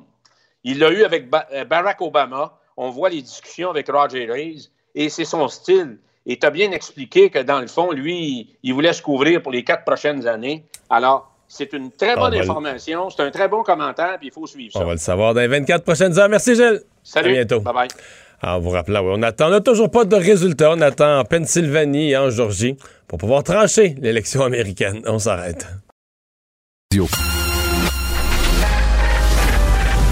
Mario Dumont et Vincent Dessureau. Des propos crédibles, avec des fois un brin de sarcasme. Ben, quand les nouvelles sont moins crédibles. Mario Dumont et Vincent Dessureau. Cube Radio. Cube Radio. Cube Radio. En direct à LCN. C'est le moment de retrouver Mario Dumont dans les studios de Cube Radio. Mario, on surveille tous, puis on a tous hâte de connaître euh, l'élu aux États-Unis. Je pense qu'il va falloir patienter encore un peu parce que même si Joe Biden est convaincu, lui, qu'il va en bout de ligne l'emporter, entre-temps, il y a beaucoup d'incertitudes. Il y a un peu d'incertitude. On va peut-être avoir quand même des réponses ce soir parce que là, les votes, on va finir par les compter et avoir un, portrait plus clair ce soir ou demain. À mon avis, au plus tard, demain en après-midi, on va avoir un portrait euh, qui est plus clair. Deux choses à dire. Euh, M. Biden, quand même, qui a fait un geste assez habile cet après-midi, s'est adressé à la presse, a fait des appels au calme, mais a commencé en disant, je viens d'avoir un briefing. Il n'a pas dit de qui, puis il n'a pas dit un briefing de nouveau président. C'était bien amené. Il vient d'avoir un briefing sur la COVID, l'état de l'économie. Euh, la COVID est très grave euh, dans le pays présentement, les pires journées. Mais donc, c'est... Juste sur la frange de préparer les esprits au fait qu'il commence à avoir des briefings comme quelqu'un qui, devient président sans aller trop loin, sans utiliser les mots. Euh, L'autre affaire qui me frappe, Pierre, en attendant le, le résultat final, c'est les deux fils de Donald Trump qui, les deux, cet après-midi, euh, ont attaqué le Parti républicain, ont attaqué, dans le fond, leur parti sur le fait que, dans leur guerre, parce que là, ils sont en procédure judiciaire, en attaque, disent qu'il y a des fraudes partout. Eux, Trump, c'est quelque chose, des messages Twitter sur les fraudes qu'il y aurait à gauche et à droite. Et personne dans le Parti républicain ne les appuie. Et là, ils ont attaqué le Parti républicain en voulant dire vous, nous laissez tomber, vous laissez tromper le président, on va s'en souvenir, etc. Et ça, ça me dit qu'il y a une fissure qui est en train de s'ouvrir et que si on avait des résultats peut-être un peu plus, un peu plus de votes comptés qui donnent une victoire, que certains médias commençaient à accorder la victoire à Joe Biden, la fissure, ça pourrait devenir le Grand Canyon là, pour rester aux États-Unis entre le Parti républicain et le président Trump, donc plusieurs républicains. Déjà qu'il y, a, il y a des républicains qui ont commencé à dire ben, il faut compter tous les Ah oui, votes. Oui, oui, qui se sont dissociés un peu. Mais là, on pourrait se dissocier davantage, dans le fond, en disant au président, en montrant la porte au président, en disant, mais garde, t'as perdu les élections. Euh, donc, ça, ça c'est un élément fondamental, s'il y a une fissure entre le clan Trump et le reste du Parti républicain. Et on a hâte de voir maintenant jusqu'où iront ces poursuites, parce qu'il y a beaucoup de choses qui se disent. Ouais. Mais jusqu'où on Mais, ira. mais Pierre, dans le cas, il y a des poursuites qui semblent frivoles quand on veut arrêter les gens de compter les votes. Mais, mais les recomptages judiciaires, ça, c'est très justifié. Ah, ça, ça, c'est on comprend bien que c'est effectivement quand on a des résultats là, à un demi de 1% d'écart, des très faibles écarts sur des millions de votes, que le président Trump veut qu'on aille vérifier, faire le recomptage, ça, il a tout à fait le droit, c'est tout à fait légitime.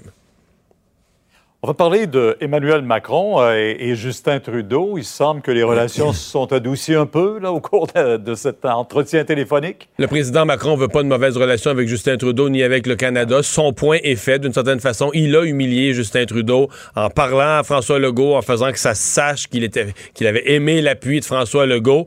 Euh, Monsieur Trudeau, euh, c'est pas fort, Monsieur Trudeau, il a, quand même changé sa position, qui a fini par se rallier à ce que disaient Macron et, Legault, mais quelques jours en retard. Est-ce que tu peux vraiment changer ta position sur une question aussi fondamentale que euh, la liberté d'expression dans le cadre de, commentaires sur des gens qui ont été décapités en France? Pas évident pour M. Trudeau. Ceci dit, il n'y a pas vraiment de dommages politiques pour Justin Trudeau, parce qu'au Canada anglais, d'abord, tout le monde s'en fout, personne parle de ça. Et au Québec, M. Trudeau a déjà un vote où on le connaît, il est multiculturaliste, tout ce qui touche de près ou de loin ces questions d'identité ou de liberté d'expression, il n'est pas là. Il y a bien des gens qui l'apprécient comme ça.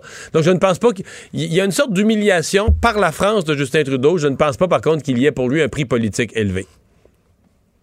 Avec 261 cas encore de COVID à Montréal, est-ce qu'on peut espérer revenir en zone orange? En tout cas, à la santé publique régionale, on le souhaite, d'avoir certains aménagements là, dans, dans toutes ces mesures. Je vais séparer ma réaction en deux à ça. D'abord, qu'un document comme ça existe, c'est rassurant. Pierre, il faut que, comme collectivité qu'on réfléchisse à comment on va assouplir les mesures, comment on va vivre avec la COVID. On peut pas rester enfermé comme ça. Donc, ce sont des réflexions qui doivent avoir lieu et moi, je suis rassuré de savoir qu'elles ont lieu. Maintenant, est-ce qu'il y avait utilité à ce moment-ci d'un coulage, que ce document tombe sur la place publique pour faire placoter le monde, puis garde la santé publique de Montréal, les autres, ils voudraient, puis don- donner toujours un petit encouragement à ceux qui veulent défier les règles. Je pense que le gouvernement du Québec visait le 23 novembre. Le gouvernement de M. Legault sait qu'il va devoir prendre ce genre de mesures, ce genre d'assouplissement pour rééquilibrer la vie. Mais là, pour l'instant, on était encore en mode jusqu'au 23 novembre. Il faut faire baisser le nombre de cas. On a le plus gros nombre de cas en deux semaines aujourd'hui. Faire baisser le nombre de cas. Et, et je trouve qu'il n'y a aucune utilité à lancer ça sur la place publique à, ce moment-ci. Et je comprends qu'au gouvernement du Québec, on soit irrité en rappelant que le docteur Arruda puis M. Legault et son gouvernement, eux, ils gèrent pas juste Montréal. euh, s'ils prennent des décisions, s'ils changent les mesures, ça doit être applicable à l'ensemble du Québec. En même temps, si on veut un message clair, il faut que ce soit clair. Là, Oui, là, ça crée juste pas le, dire, ah, le- coulage. avec ci ou Ouais, avec le coulage du document pour l'instant ne crée que de la confusion. Quand il y aura de nouvelles règles, il faudra qu'elles soient annoncées clairement pour tout le monde. C'est pour ça que les discussions préalables ou ce genre de documents, ça devrait rester entre les gens qui ont à discuter, pas les couler dans le public pour créer de la confusion. Mario, merci. On vous écoute demain 10h sur LCN. Au revoir. Au revoir. Alors, euh, Vincent, ben, on surveille euh, ce soir quelques conférences de presse aux États-Unis. À chaque fois, on se dit, bon, on va peut-être avoir la réponse finale. Oui, d'ailleurs, il y a un point de presse actuellement là, de la secrétaire d'État de la Pennsylvanie qui donne un peu euh, bon, l'état de la situation. J'attends quelques chiffres là, sur combien de, de votes euh, restent à compter, mais qu'on- elle dit qu'on n'aura pas tous les chiffres. Là. On espère avoir fait tout le calcul ou presque d'ici vendredi. Alors, Demain. demain. euh, Mais, euh, mais par contre, en Pennsylvanie, on est passé en bas des 100 000. L'écart euh, en faveur de Trump est passé en bas des 100 000. Oui, on, avec on du se rapproche. Du du 90 000. euh, donc, c'est l'écart qu'on On a était à présentement. 700 hier. là. Euh, donc, ça, d'ailleurs, euh, selon certaines, ça circule, il y aurait des informations qui auraient circulé auprès des démocrates qu'on évalue gagner peut-être même par 100 000 et plus euh, si ça tient la route. là. Mais on, il y a beaucoup, je disais, des experts en statistique qui disent en ce moment, là, il n'y a, plus de modèle qui fonctionne. On est vraiment dans. faut, faut voir les, les reportages là, de ce qui sort, les chiffres, parce qu'il n'y a plus de modèle. On est trop dans le, le fin détail. On ne sait pas d'où arrivent les votes nécessairement.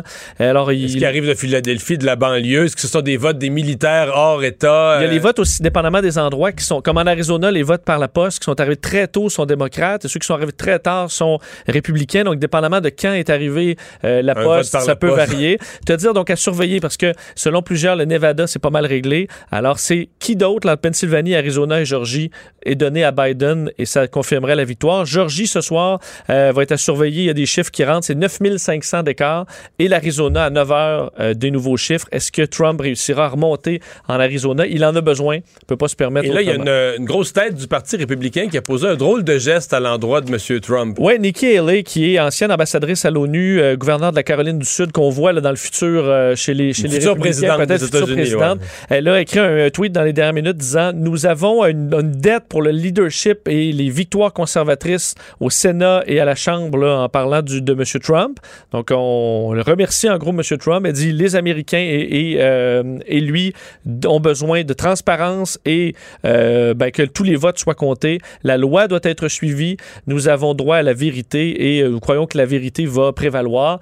Alors, en gros, fait des remerciements un peu à Trump comme s'il jamais avait bon perdu. signe- C'est jamais bon signe de se faire remercier quand t'es encore là. là.